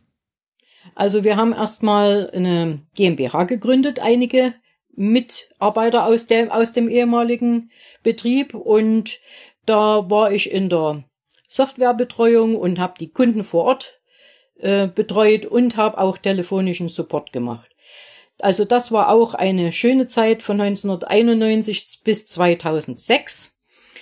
Dann habe ich mich selbstständig gemacht. Darf ich mal ganz kurz noch fragen, was das für eine Software war, die Sie da vertrieben haben? Das oder? war eine Software für ähm, Hoch, nee, für Bauhaupt- und Baunebengewerbe. Ah, okay. Und das war ja bei uns logischerweise im Entstehen. Jeder Klempner, jeder Elektriker, jeder Fliesenleger oder so, der sich dann selbstständig gemacht hat, brauchte ja eine Software. Man musste ja Rechnungen schreiben, man musste Angebote machen. Und die Software hatten wir. Und dort hatten wir zusammengearbeitet mit einer Softwarefirma aus Rotenburg an der Wümme. Wie wir da zu denen gekommen sind, das weiß ich nicht mehr. Auf alle Fälle waren wir dann praktisch in Chemnitz die Chemnitz und Umgebung, es war ein ziemlich großes Einzugsgebiet, was wir hatten, für das wir zuständig waren, wo wir dann die Kontakte zu den Firmen geknüpft haben, die Software verkauft haben, die Software dann eingearbeitet haben. Und das war wieder meins. Ich hatte mit der EDV zu tun, ich hatte mit den Leuten zu tun und bin oft abends zufrieden nach Hause gegangen, wenn denn die Technik funktioniert hat. das gab's auch, dass die mal nicht funktioniert hat, ne? Das war aber wirklich ein guter, ein guter Riecher, den sie da alle hatten, dass sie dann direkt ähm, ja, damit, damit weitermachen können. Also das, äh ja, das, das war auch wirklich schön. Wir hatten dann also die GmbH gegründet und äh, sind auch doch am, am Ende hatten wir dann 18 Mitarbeiter. Also wir waren nicht so eine ganz kleine Firma. Okay. So, toll. Dann ging das leider zu Ende. Unschön mit einer Insolvenz. Okay. Hm. Da möchte ich auch jetzt nicht drüber reden, weil das war sowas von Unfaires. Das würde uns heutzutage und würde überhaupt heutzutage niemanden passieren, was uns damals passiert ist. Aber das ist Geschichte. Die Insolvenz oder die Insolvenzabwicklung hat übrigens zehn Jahre, zehn Jahre gedauert für eine GmbH. Bis 2016 also dann quasi, ne? Bis 2016. Und der Insolvenzverwalter, der existiert heute noch. Und naja, reden wir nicht drüber. Ich habe mich dann selbstständig gemacht, weil die meisten unserer Kunden haben gesagt, Frau Zöbisch, das können Sie nicht machen, Sie können uns jetzt nie hängen lassen und, und, und. Dann bin ich in die Softwarefirma gefahren und habe gefragt, ob ich das auch auf selbstständiger Basis machen kann. Ja, kann ich machen, kein Problem. Habe ich gemacht. Aber jetzt stellen Sie sich mal vor, ich weiß nicht, wie viele Kunden das gewesen sind. Das waren bestimmt 200, wenn das reicht. Und ich hatte, sollte den Software-Support machen ich sollte vor Ort sein und ich sollte telefonische Hotline machen. Das ging nicht. Alles in einer Person. Das ging nicht. Das ging nicht. Also ich, da, da war ich viel, ich glaube, ich war immer so 14, 15 Stunden unterwegs und äh, das geht nicht zu vereinbaren. Man, man wusste ja gar nicht mehr, wo hinten und vorne war. Und dann hat äh, eine Firma, muss ich jetzt sagen, hat mich abgeworben. Die haben, haben gesagt, das schaffen Sie nicht. Kommen Sie zu uns, machen Sie das bei uns mit derselben Software und, und, und, aber nur für die eine Firma. Und da bin ich dann äh, 2007 in die Firma gewechselt. Ich muss aber auch sagen, ich habe noch mit einigen Kunden von damals die noch in, in ihren Firmen arbeiten und die noch die Software haben. Wir haben noch immer Kontakt. Also auch da ist immer irgendwo was hängen geblieben, ist nie alles auseinandergelaufen. Ich meine, ich konnte mich nicht um alle kümmern, das war logisch, aber äh, ein paar, die haben dann auch äh, privat dann noch Kontakt gehalten und so. Also das ist auch schön. Ja, und in dem, in dem war ich auch wieder als Leiter Rechnungswesen Controlling tätig. Aber das war in Jena und jeden Tag von Chemnitz nach Jena, das sind 100 Kilometer. Das war auch damals schon nicht so schön. Ich hatte ja auch immer noch unseren Sohn und ähm, da sollte man auch schon ein bisschen Aufsicht noch walten lassen. Auch wenn er dann schon ähm, älter gewesen ist. Aber ich habe dort auch keine Wohnung gefunden. Also in Jena eine Wohnung zu finden, das war für mich, obwohl dort unheimlich viel in Industrie ist. Dort sind ja sind, äh, Universitäten, dort sind unheimlich viele Studenten, aber es gab keine Wohnung. Und da habe ich dann gesagt, nee, also das ist mir zu, zu aufregend. Und da habe ich dann äh, im Juni 2008 nochmal hier in Chemnitz eine Firma gefunden, bei der ich gewesen bin, bis ich in Rente gegangen bin. Und das muss ich sagen, war meine schönste Zeit von der Arbeit her, auch außer äh, im geologischen Betrieb und auch in der anderen Softwarefirma. Aber hier habe ich nochmal elf Jahre oder zwölf Jahre gearbeitet und konnte mich dort nochmal so richtig hm, ausleben. Das heißt, ich konnte dort Projekte selber machen und konnte in der Software, die wir hatten, das war dann für Kommunsoftware konnte ich äh, selber Einfluss nehmen auf die Programme. Wir konnten, ich konnte mit den Kunden reden, was wollten sie gerne, was bräuchten wir, wie wollen wir es aufbauen, Datenerfassung, Verarbeitung und so weiter, ist ja bis heute immer das Gleiche, außer dass die Industrie oder die Maschinen dazu immer moderner geworden sind. Und da muss ich sagen, das war auch eine ganz tolle Truppe. Die Programmierer sitzen alle in Chemnitz und unser Chef, der sitzt in Stuttgart. Also nicht, dass das jetzt ein Problem gewesen ist, aber äh, wir hatten, äh, der kam einmal im Jahr und ansonsten hatten wir hier einen Geschäftsstellenleiter, der auch mitprogrammiert hat. Also eine ganz tolle Truppe und bei denen bin ich auch jetzt noch so auf 450 Euro Basis. Das heißt, wenn sie mich brauchen, dass ich mal noch mal Hilfestellung geben soll bei dem einen oder anderen, dann wäre ich angerufen oder wir machen es auch manchmal so, dass ich äh, spezielle Tage komme, damit man sich gegenseitig ein bisschen drauf einrichten kann. Und, so, und solange die mich noch haben wollen, mache ich das auch sehr gerne. Und äh, habe dort in den zehn Jahren auch wieder Kundenkontakt gehabt, habe die die Software, also ich habe gemacht die ähm, Kosten- und Leistungsrechnung und den Bauhof. Also jeder, jede Kommune hat ja, ein, oder fast jeder hat einen eigenen Bauhof und dort sind ja auch viele Mitarbeiter angestellt und dann musste ja auch immer jeder, jeden früh gesagt werden, was müssen sie machen, wo müssen sie was machen und so weiter. Und damit dann die Kommune auch mal eine Rückkopplung hatte, was machen denn meine Mitarbeiter im Bauhof, wo sind denn die überall beschäftigt und wie ist denn das mit dem Geld dann, was die erwirtschaften auch, ne? Das haben wir dann in ein Programm gepackt und auch über die Kosten- und Leistungsrechnung dann abgerechnet. Und da bin ich wirklich die ganzen Jahre drin aufgegangen. Und das Programm existiert auch noch. Das klingt toll. Ähm, waren Sie, also war das oder ist es vielleicht jetzt auch immer noch eine, eine Ausnahme, dass, dass Sie als Frau in so einem Gewerbe so bestehen konnten oder hat sich das im Laufe der Jahre verändert? Ich habe nämlich den Eindruck, dass so am Anfang, wo es mit der EV losging, dass da schon ähm, ja viel mehr weibliche Beteiligung war und dass man heute dann eher so sagt, ah, die Frauen, die können da alle nicht programmieren oder die können sich mit der Technik nicht auskennen. Haben Sie das erlebt jemals in Ihrem ja. Leben? Ja, das sind also das ist so die die na durch wahrscheinlich durch die Datenerfassung. Das wo es wo es losgeht, war ja die Masse erstmal Datenerfassung mhm. und das waren meistens Frauen. Wir hatten auch in in unserem Lehrbild, also wo ich gelernt habe EDV, da waren wir, ich glaube, wir waren 28 Schüler in der Klasse und Schülerinnen und davon waren fünf männliche. Also das war auch von der Seite her ein, ein Beruf, wo wenig Männer mitgewirkt haben. Mhm. Allerdings muss ich sagen, äh, dort wurden auch nur, wie es heute ja auch bei vielen Berufen sind, ähm, Lehrlinge genommen mit einem sehr guten Abschluss. Also da konnte man auch mit einer drei kein Blumentopf gewinnen.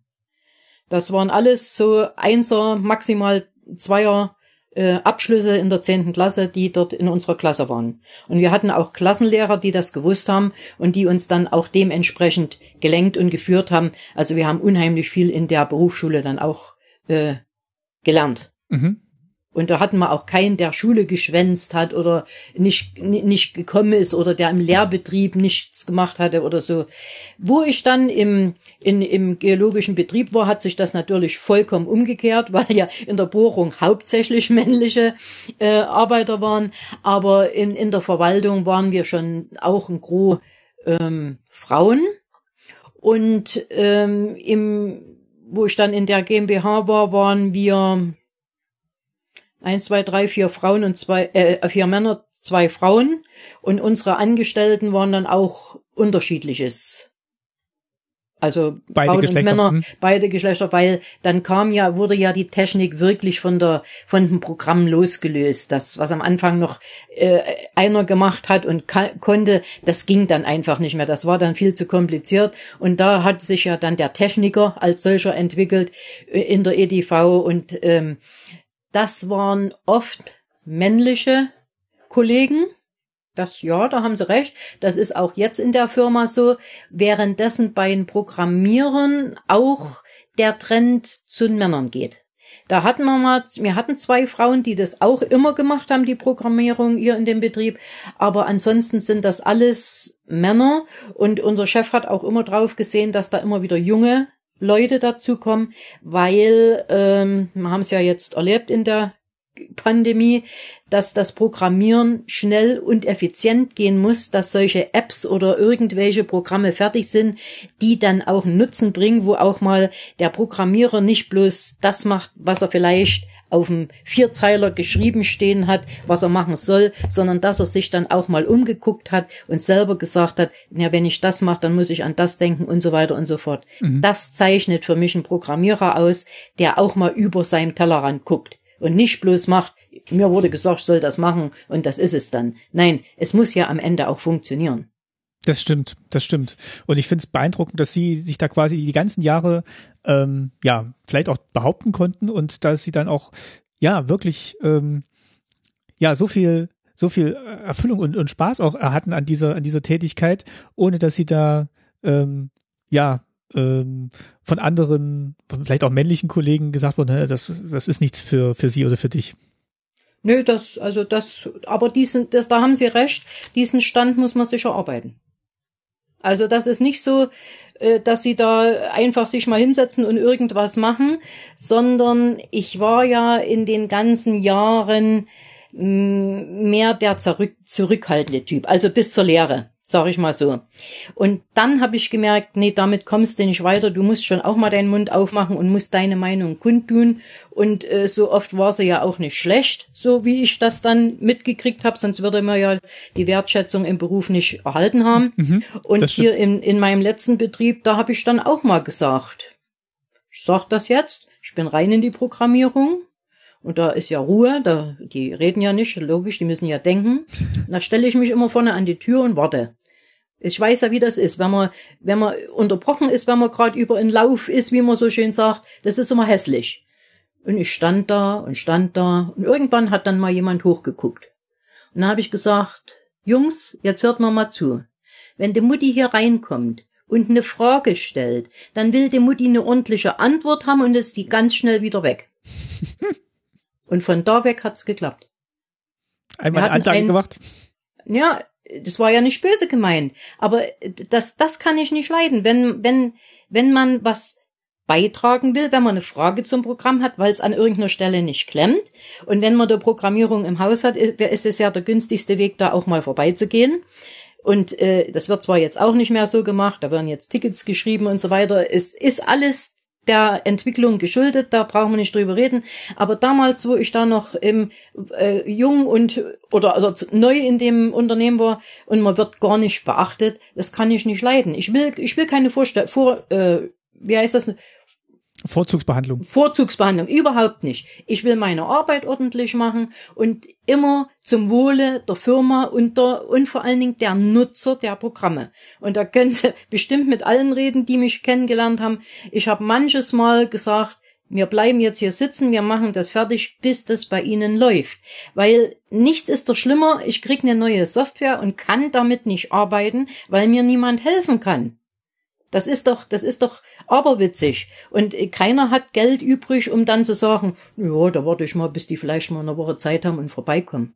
Wir mussten ja damals noch vorbeikommen, die, die ersten Jahre. Ich bin im Jahr 40.000 Kilometer durch die Bundesrepublik gefahren, um bei den Kunden vorstellig zu, zu sein und dann mit dem äh, Programme einzuführen und zu bearbeiten. Erst nachdem wir jetzt mit dem Teamführer oder die anderen Möglichkeiten, die es jetzt hier so gibt, online, damit ist dann diese ähm, Vortätigkeit bei mir auch in den Hintergrund getreten. Da konnte man ja an einem Tag viel mehr Leu äh, viel mehr äh, Kunden helfen, als wenn man immer fortgefahren ist. Wenn ich bis nach äh, Bad Säckingen gefahren bin, ja, da bin ich einen Tag hingefahren, habe den nächsten Tag dann gemacht und Abend bin ich wieder heimgefahren oder so. Also das sind ja Zeiten, die sind ja nicht effektiv oder konnte man nicht effektiv nutzen. Und ein anderer Kunde, der vielleicht an der Strecke lag, hatte da zu dem Zeit halt mal gerade keine Frage. Konnte ja auch nicht hinfahren und sagen, ich komme gerade mal hier vorbei, haben Sie eine Frage.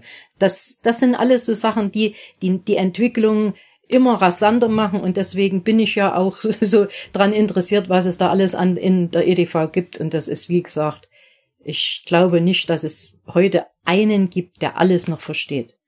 Nee, das, das stimmt. Das ist, also früher konnte man wirklich noch den Rechner aufmachen und gucken, ähm, ja, quasi wie die einzelnen Schaltungen gefühlt äh, ja, laufen. Das, das, ja, aber auch dann später, aber die Technik und, und die ganzen Anschlüsse und was da immer gemacht wird, also das ist doch absoluter Wahnsinn und ich find's toll. Dann vielleicht noch als letzte Frage. Ähm, Sie, wie denken Sie denn heute so an die Wismut zurück? Sie haben gesagt, Sie haben sich danach jetzt vielleicht auch noch so ein bisschen eingelesen, haben vielleicht auch noch mal andere Informationen bekommen.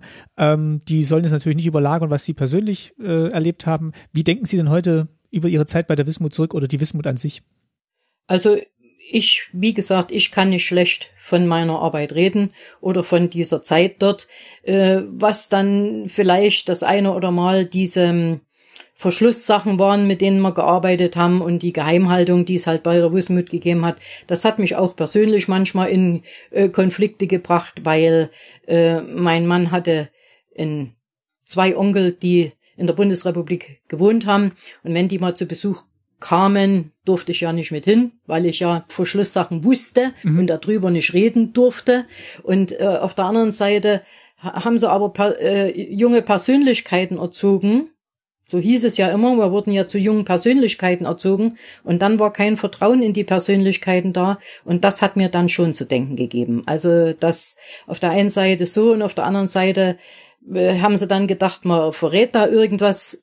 Das war für mich klar, dass ich über meine Arbeit nicht reden darf und ohne wollte, das wollte gar keiner wissen. Die haben gewusst, ich arbeite in der Wismut und da war es gut. Aber wie gesagt, und auch in der Planwirtschaft spielte die Wismut nicht die Rolle. Also die, die Wismut oder die, der, der, die, der ganze Bergbau war nicht mit in der Planwirtschaft der DDR verankert. Weil da auch viele Kontakte zur UdSSR wahrscheinlich existiert Ganz, haben. ja, ja. Und das war ja alles direkt dahin ging, haben, haben wir gehört in dem Gespräch mit der Frau Kirchhoff, dass da halt ja, viel, das, viel halt exportiert wurde direkt. Ja, ja, das Uran, das war ja damals, hm, die wussten eigentlich auch noch nicht so richtig, was sie damit machen sollten, außer Waffen. Und äh, ich habe eben gelesen, wir hatten ja dann auch das, das erste äh, Kernkraftwerk und äh, das war auch auf Betreiben der DDR aber entstanden. Und da braucht man ja dann selber Uran. Und äh, also das war auch dann abenteuerlich, an das Uran zu kommen, obwohl es in der, also praktisch hier vor der Türe gefördert wurde. Aber ja, und es waren auch noch mehrere Sachen geplant, auch Kernkraftwerke, die dann eben gebaut, aber nie ans Netz gegangen sind. Und das hat man praktisch, also ist mir zumindest nicht aufgefallen, dass in der aktuellen Kamera äh, da irgendwann mal ein Beitrag gekommen ist, der das belegt hätte, dass ich hätte damals schon aufhorchen können und hätte gesagt, oh, was wollen die eigentlich hier von mir? Hm, das wussten wahrscheinlich also, die wenigsten, was da die Wismut eigentlich macht und für, zu welchem Zweck. Ja, aber vielleicht auch mal noch zum, zum Staatsbürgerkundeunterricht. Also äh, Karl-Marx-Stadt heißt seit dem 1.6.90 wieder Chemnitz mhm. und hieß ja 37 Jahre lang Karl-Marx-Stadt und vorher war es ja auch schon Chemnitz. Aber dasselbe hatten wir in Schlema. Also erst hieß es Schlema. Dann gab's Oberschlema und Niederschlema. Dann gab's Schlema 1 und Schlema 2. Und zuletzt heißt's jetzt äh, Aue Bad Schlema. Wegen des, wegen des Kurbades jetzt wieder. Wahrscheinlich. Weil äh, das war auch so, wir hatten praktisch Aue, wir hatten Schneeberg und dazwischen war Schlema. Und äh, das hatte ich mich damals erkundigt, warum wir nicht Stadt sind. Wir waren von den Einwohnern her groß und alles, was wir hatten, das gab's nicht, dass es drei Städte nebeneinander gab. Ach so, deswegen jetzt, mussten die aufgeteilt werden. Und deswegen waren wir Schlema und, äh, und jetzt hat, hat praktisch Aue Bad Schlema, das ist jetzt eins. Jetzt gibt's das Schlema sozusagen als solches nicht mehr, jetzt heißt Aue Bad Schlema. Und damit haben wir das auch wieder in der Reihe gekriegt, dass wir Schneeberg haben und Aue Bad Schlema. Aber die Leute haben immer an derselben Stelle gewohnt, wenn sie nicht wirklich umgezogen sind. Ne? Also so ist das auch mit diesen ganzen äh, Namen und naja, und mit den Straßennamen brauchen wir erst gar nicht reden. Da ist ja heute noch äh, in, in manchen Ortschaften oder auch in den alten Bundesländern, wo jetzt so viele Gemeinden zusammengefasst sind, da gab's die Straße auch in drei von diesen ja. Ortschaften. Ich bin da auch schon ähm, in Allendorf, Lumda oder wo das war, bin ich auch schon jedes Mal falsch gefahren, weil es die Straße in dem einen Ort gab und in dem anderen Ort. Und Navi hatten wir ja damals auch noch nicht, wo ich draußen rumgefahren bin. Also da ging's dann noch mit der mit dem Straßenatlas und zu Hause wurde aufgeschrieben, an welcher Abfahrt du wo abbiegen musst, dass du irgendwo dort ankommst. Und in dem Sinne hat sich das zu heute mit dem Navi fahren irgendwo hin, ist ja nur absolut kein Problem mehr, ob man ein richtiges Navi hat oder das, was jetzt in den Autos ist oder ob man auf dem Handy eins hat, funktioniert doch jetzt alles. Dann hoffen wir mal, dass, äh, dass Sie zumindest in Ihrer Straße noch wohnen bleiben können, ohne dass der Ort und die Straße noch umbenannt werden. Das hoffe ich doch. Ich wohne ja jetzt mittlerweile, ist 42. Jahr in dieser Wohnung das ist wirklich, das ist wirklich, das ist wirklich toll. Das ist, das hört man selten. Und sie ja. fühlt sich auch wohl, haben sie erzählt. Und ähm, ja, ich fühle mich wohl hier. Das Umfeld funktioniert und äh, ja. wie gesagt, es ist nicht mehr los wie wahrscheinlich in einem Dorf, wenn überhaupt mal was. Und außerdem in so einem Haus, äh, ja, man hört ja auch nicht immer alles, ne? Also da ist schon ab und zu mal der Krankenwagen vorgefahren und man hat das gar nicht mitgekriegt, dass er da war oder irgendwie. Pff, heute haben sie wieder unseren Parkplatz, der ist jetzt wieder, den haben sie neue Kanäle gelegt und solche Scherze. Und ich hoffe, dass er heute Nachmittag, wenn wir hier fertig sind, dass er dann wieder geöffnet ist, weil so einen ganzen Parkplatz wegnehmen in so einem Neubaugebiet, das ist dann schon, das stimmt. Das ist dann schon schlimm, ne? Weil dann äh, weiß man nicht so richtig hin, wo mit den Autos. Aber da sie ja auch nach der Wende viele Häuser rausgerissen haben, also dass sie die, die Lücken größer gemacht haben zwischen den einzelnen Häusern. Also das ist schon unheimlich viel Grün, unheimlich viele Vögel, auch am Morgen, die ja jetzt wieder sehr aktiv sind. Also wenn man es nicht wüsste, könnte man denken, man wohnt im Wald. Ich wünsche Ihnen auf jeden Fall, dass Sie noch eine ganz tolle lange Zeit in dieser Wohnung haben und ähm, ja den, den Lebensabend genießen können, wenn Sie nicht gerade für Softwareprojekte engagiert werden. Nein, da habe ich, wie gesagt, noch genug Hobbys, die lasse ich mir auch nicht nehmen. Frau Zilbisch, vielen herzlichen Dank für Ihre Geschichte und ihr, Ihre Erinnerung an die Arbeit bei der Wismut und Ihren Werdegang im EDV-Bereich. Vielen herzlichen Dank. Gerne.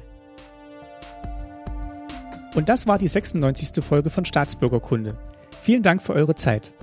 Zu Gast waren heute Dr. Astrid Mignon-Kirchhoff und Gudrun Zöbisch. Der Soundtrack zu dieser Folge stammt wie immer von Wolfgang Wörle aus seiner Komposition Ambient One. Das Coverbild kommt dieses Mal von Geo Martin und steht unter der CC BY SA 3.0 Lizenz. Danke auch wie immer an das DDR-Museum für die Unterstützung des Formats. In den Shownotes verlinke ich euch einige Gegenstände aus der Objektdatenbank zum Thema Wismut, unter anderem den von Frau Zöbisch erwähnten Trinkbrandwein für Bergarbeiter. Wie immer ein großes Dankeschön an alle UnterstützerInnen.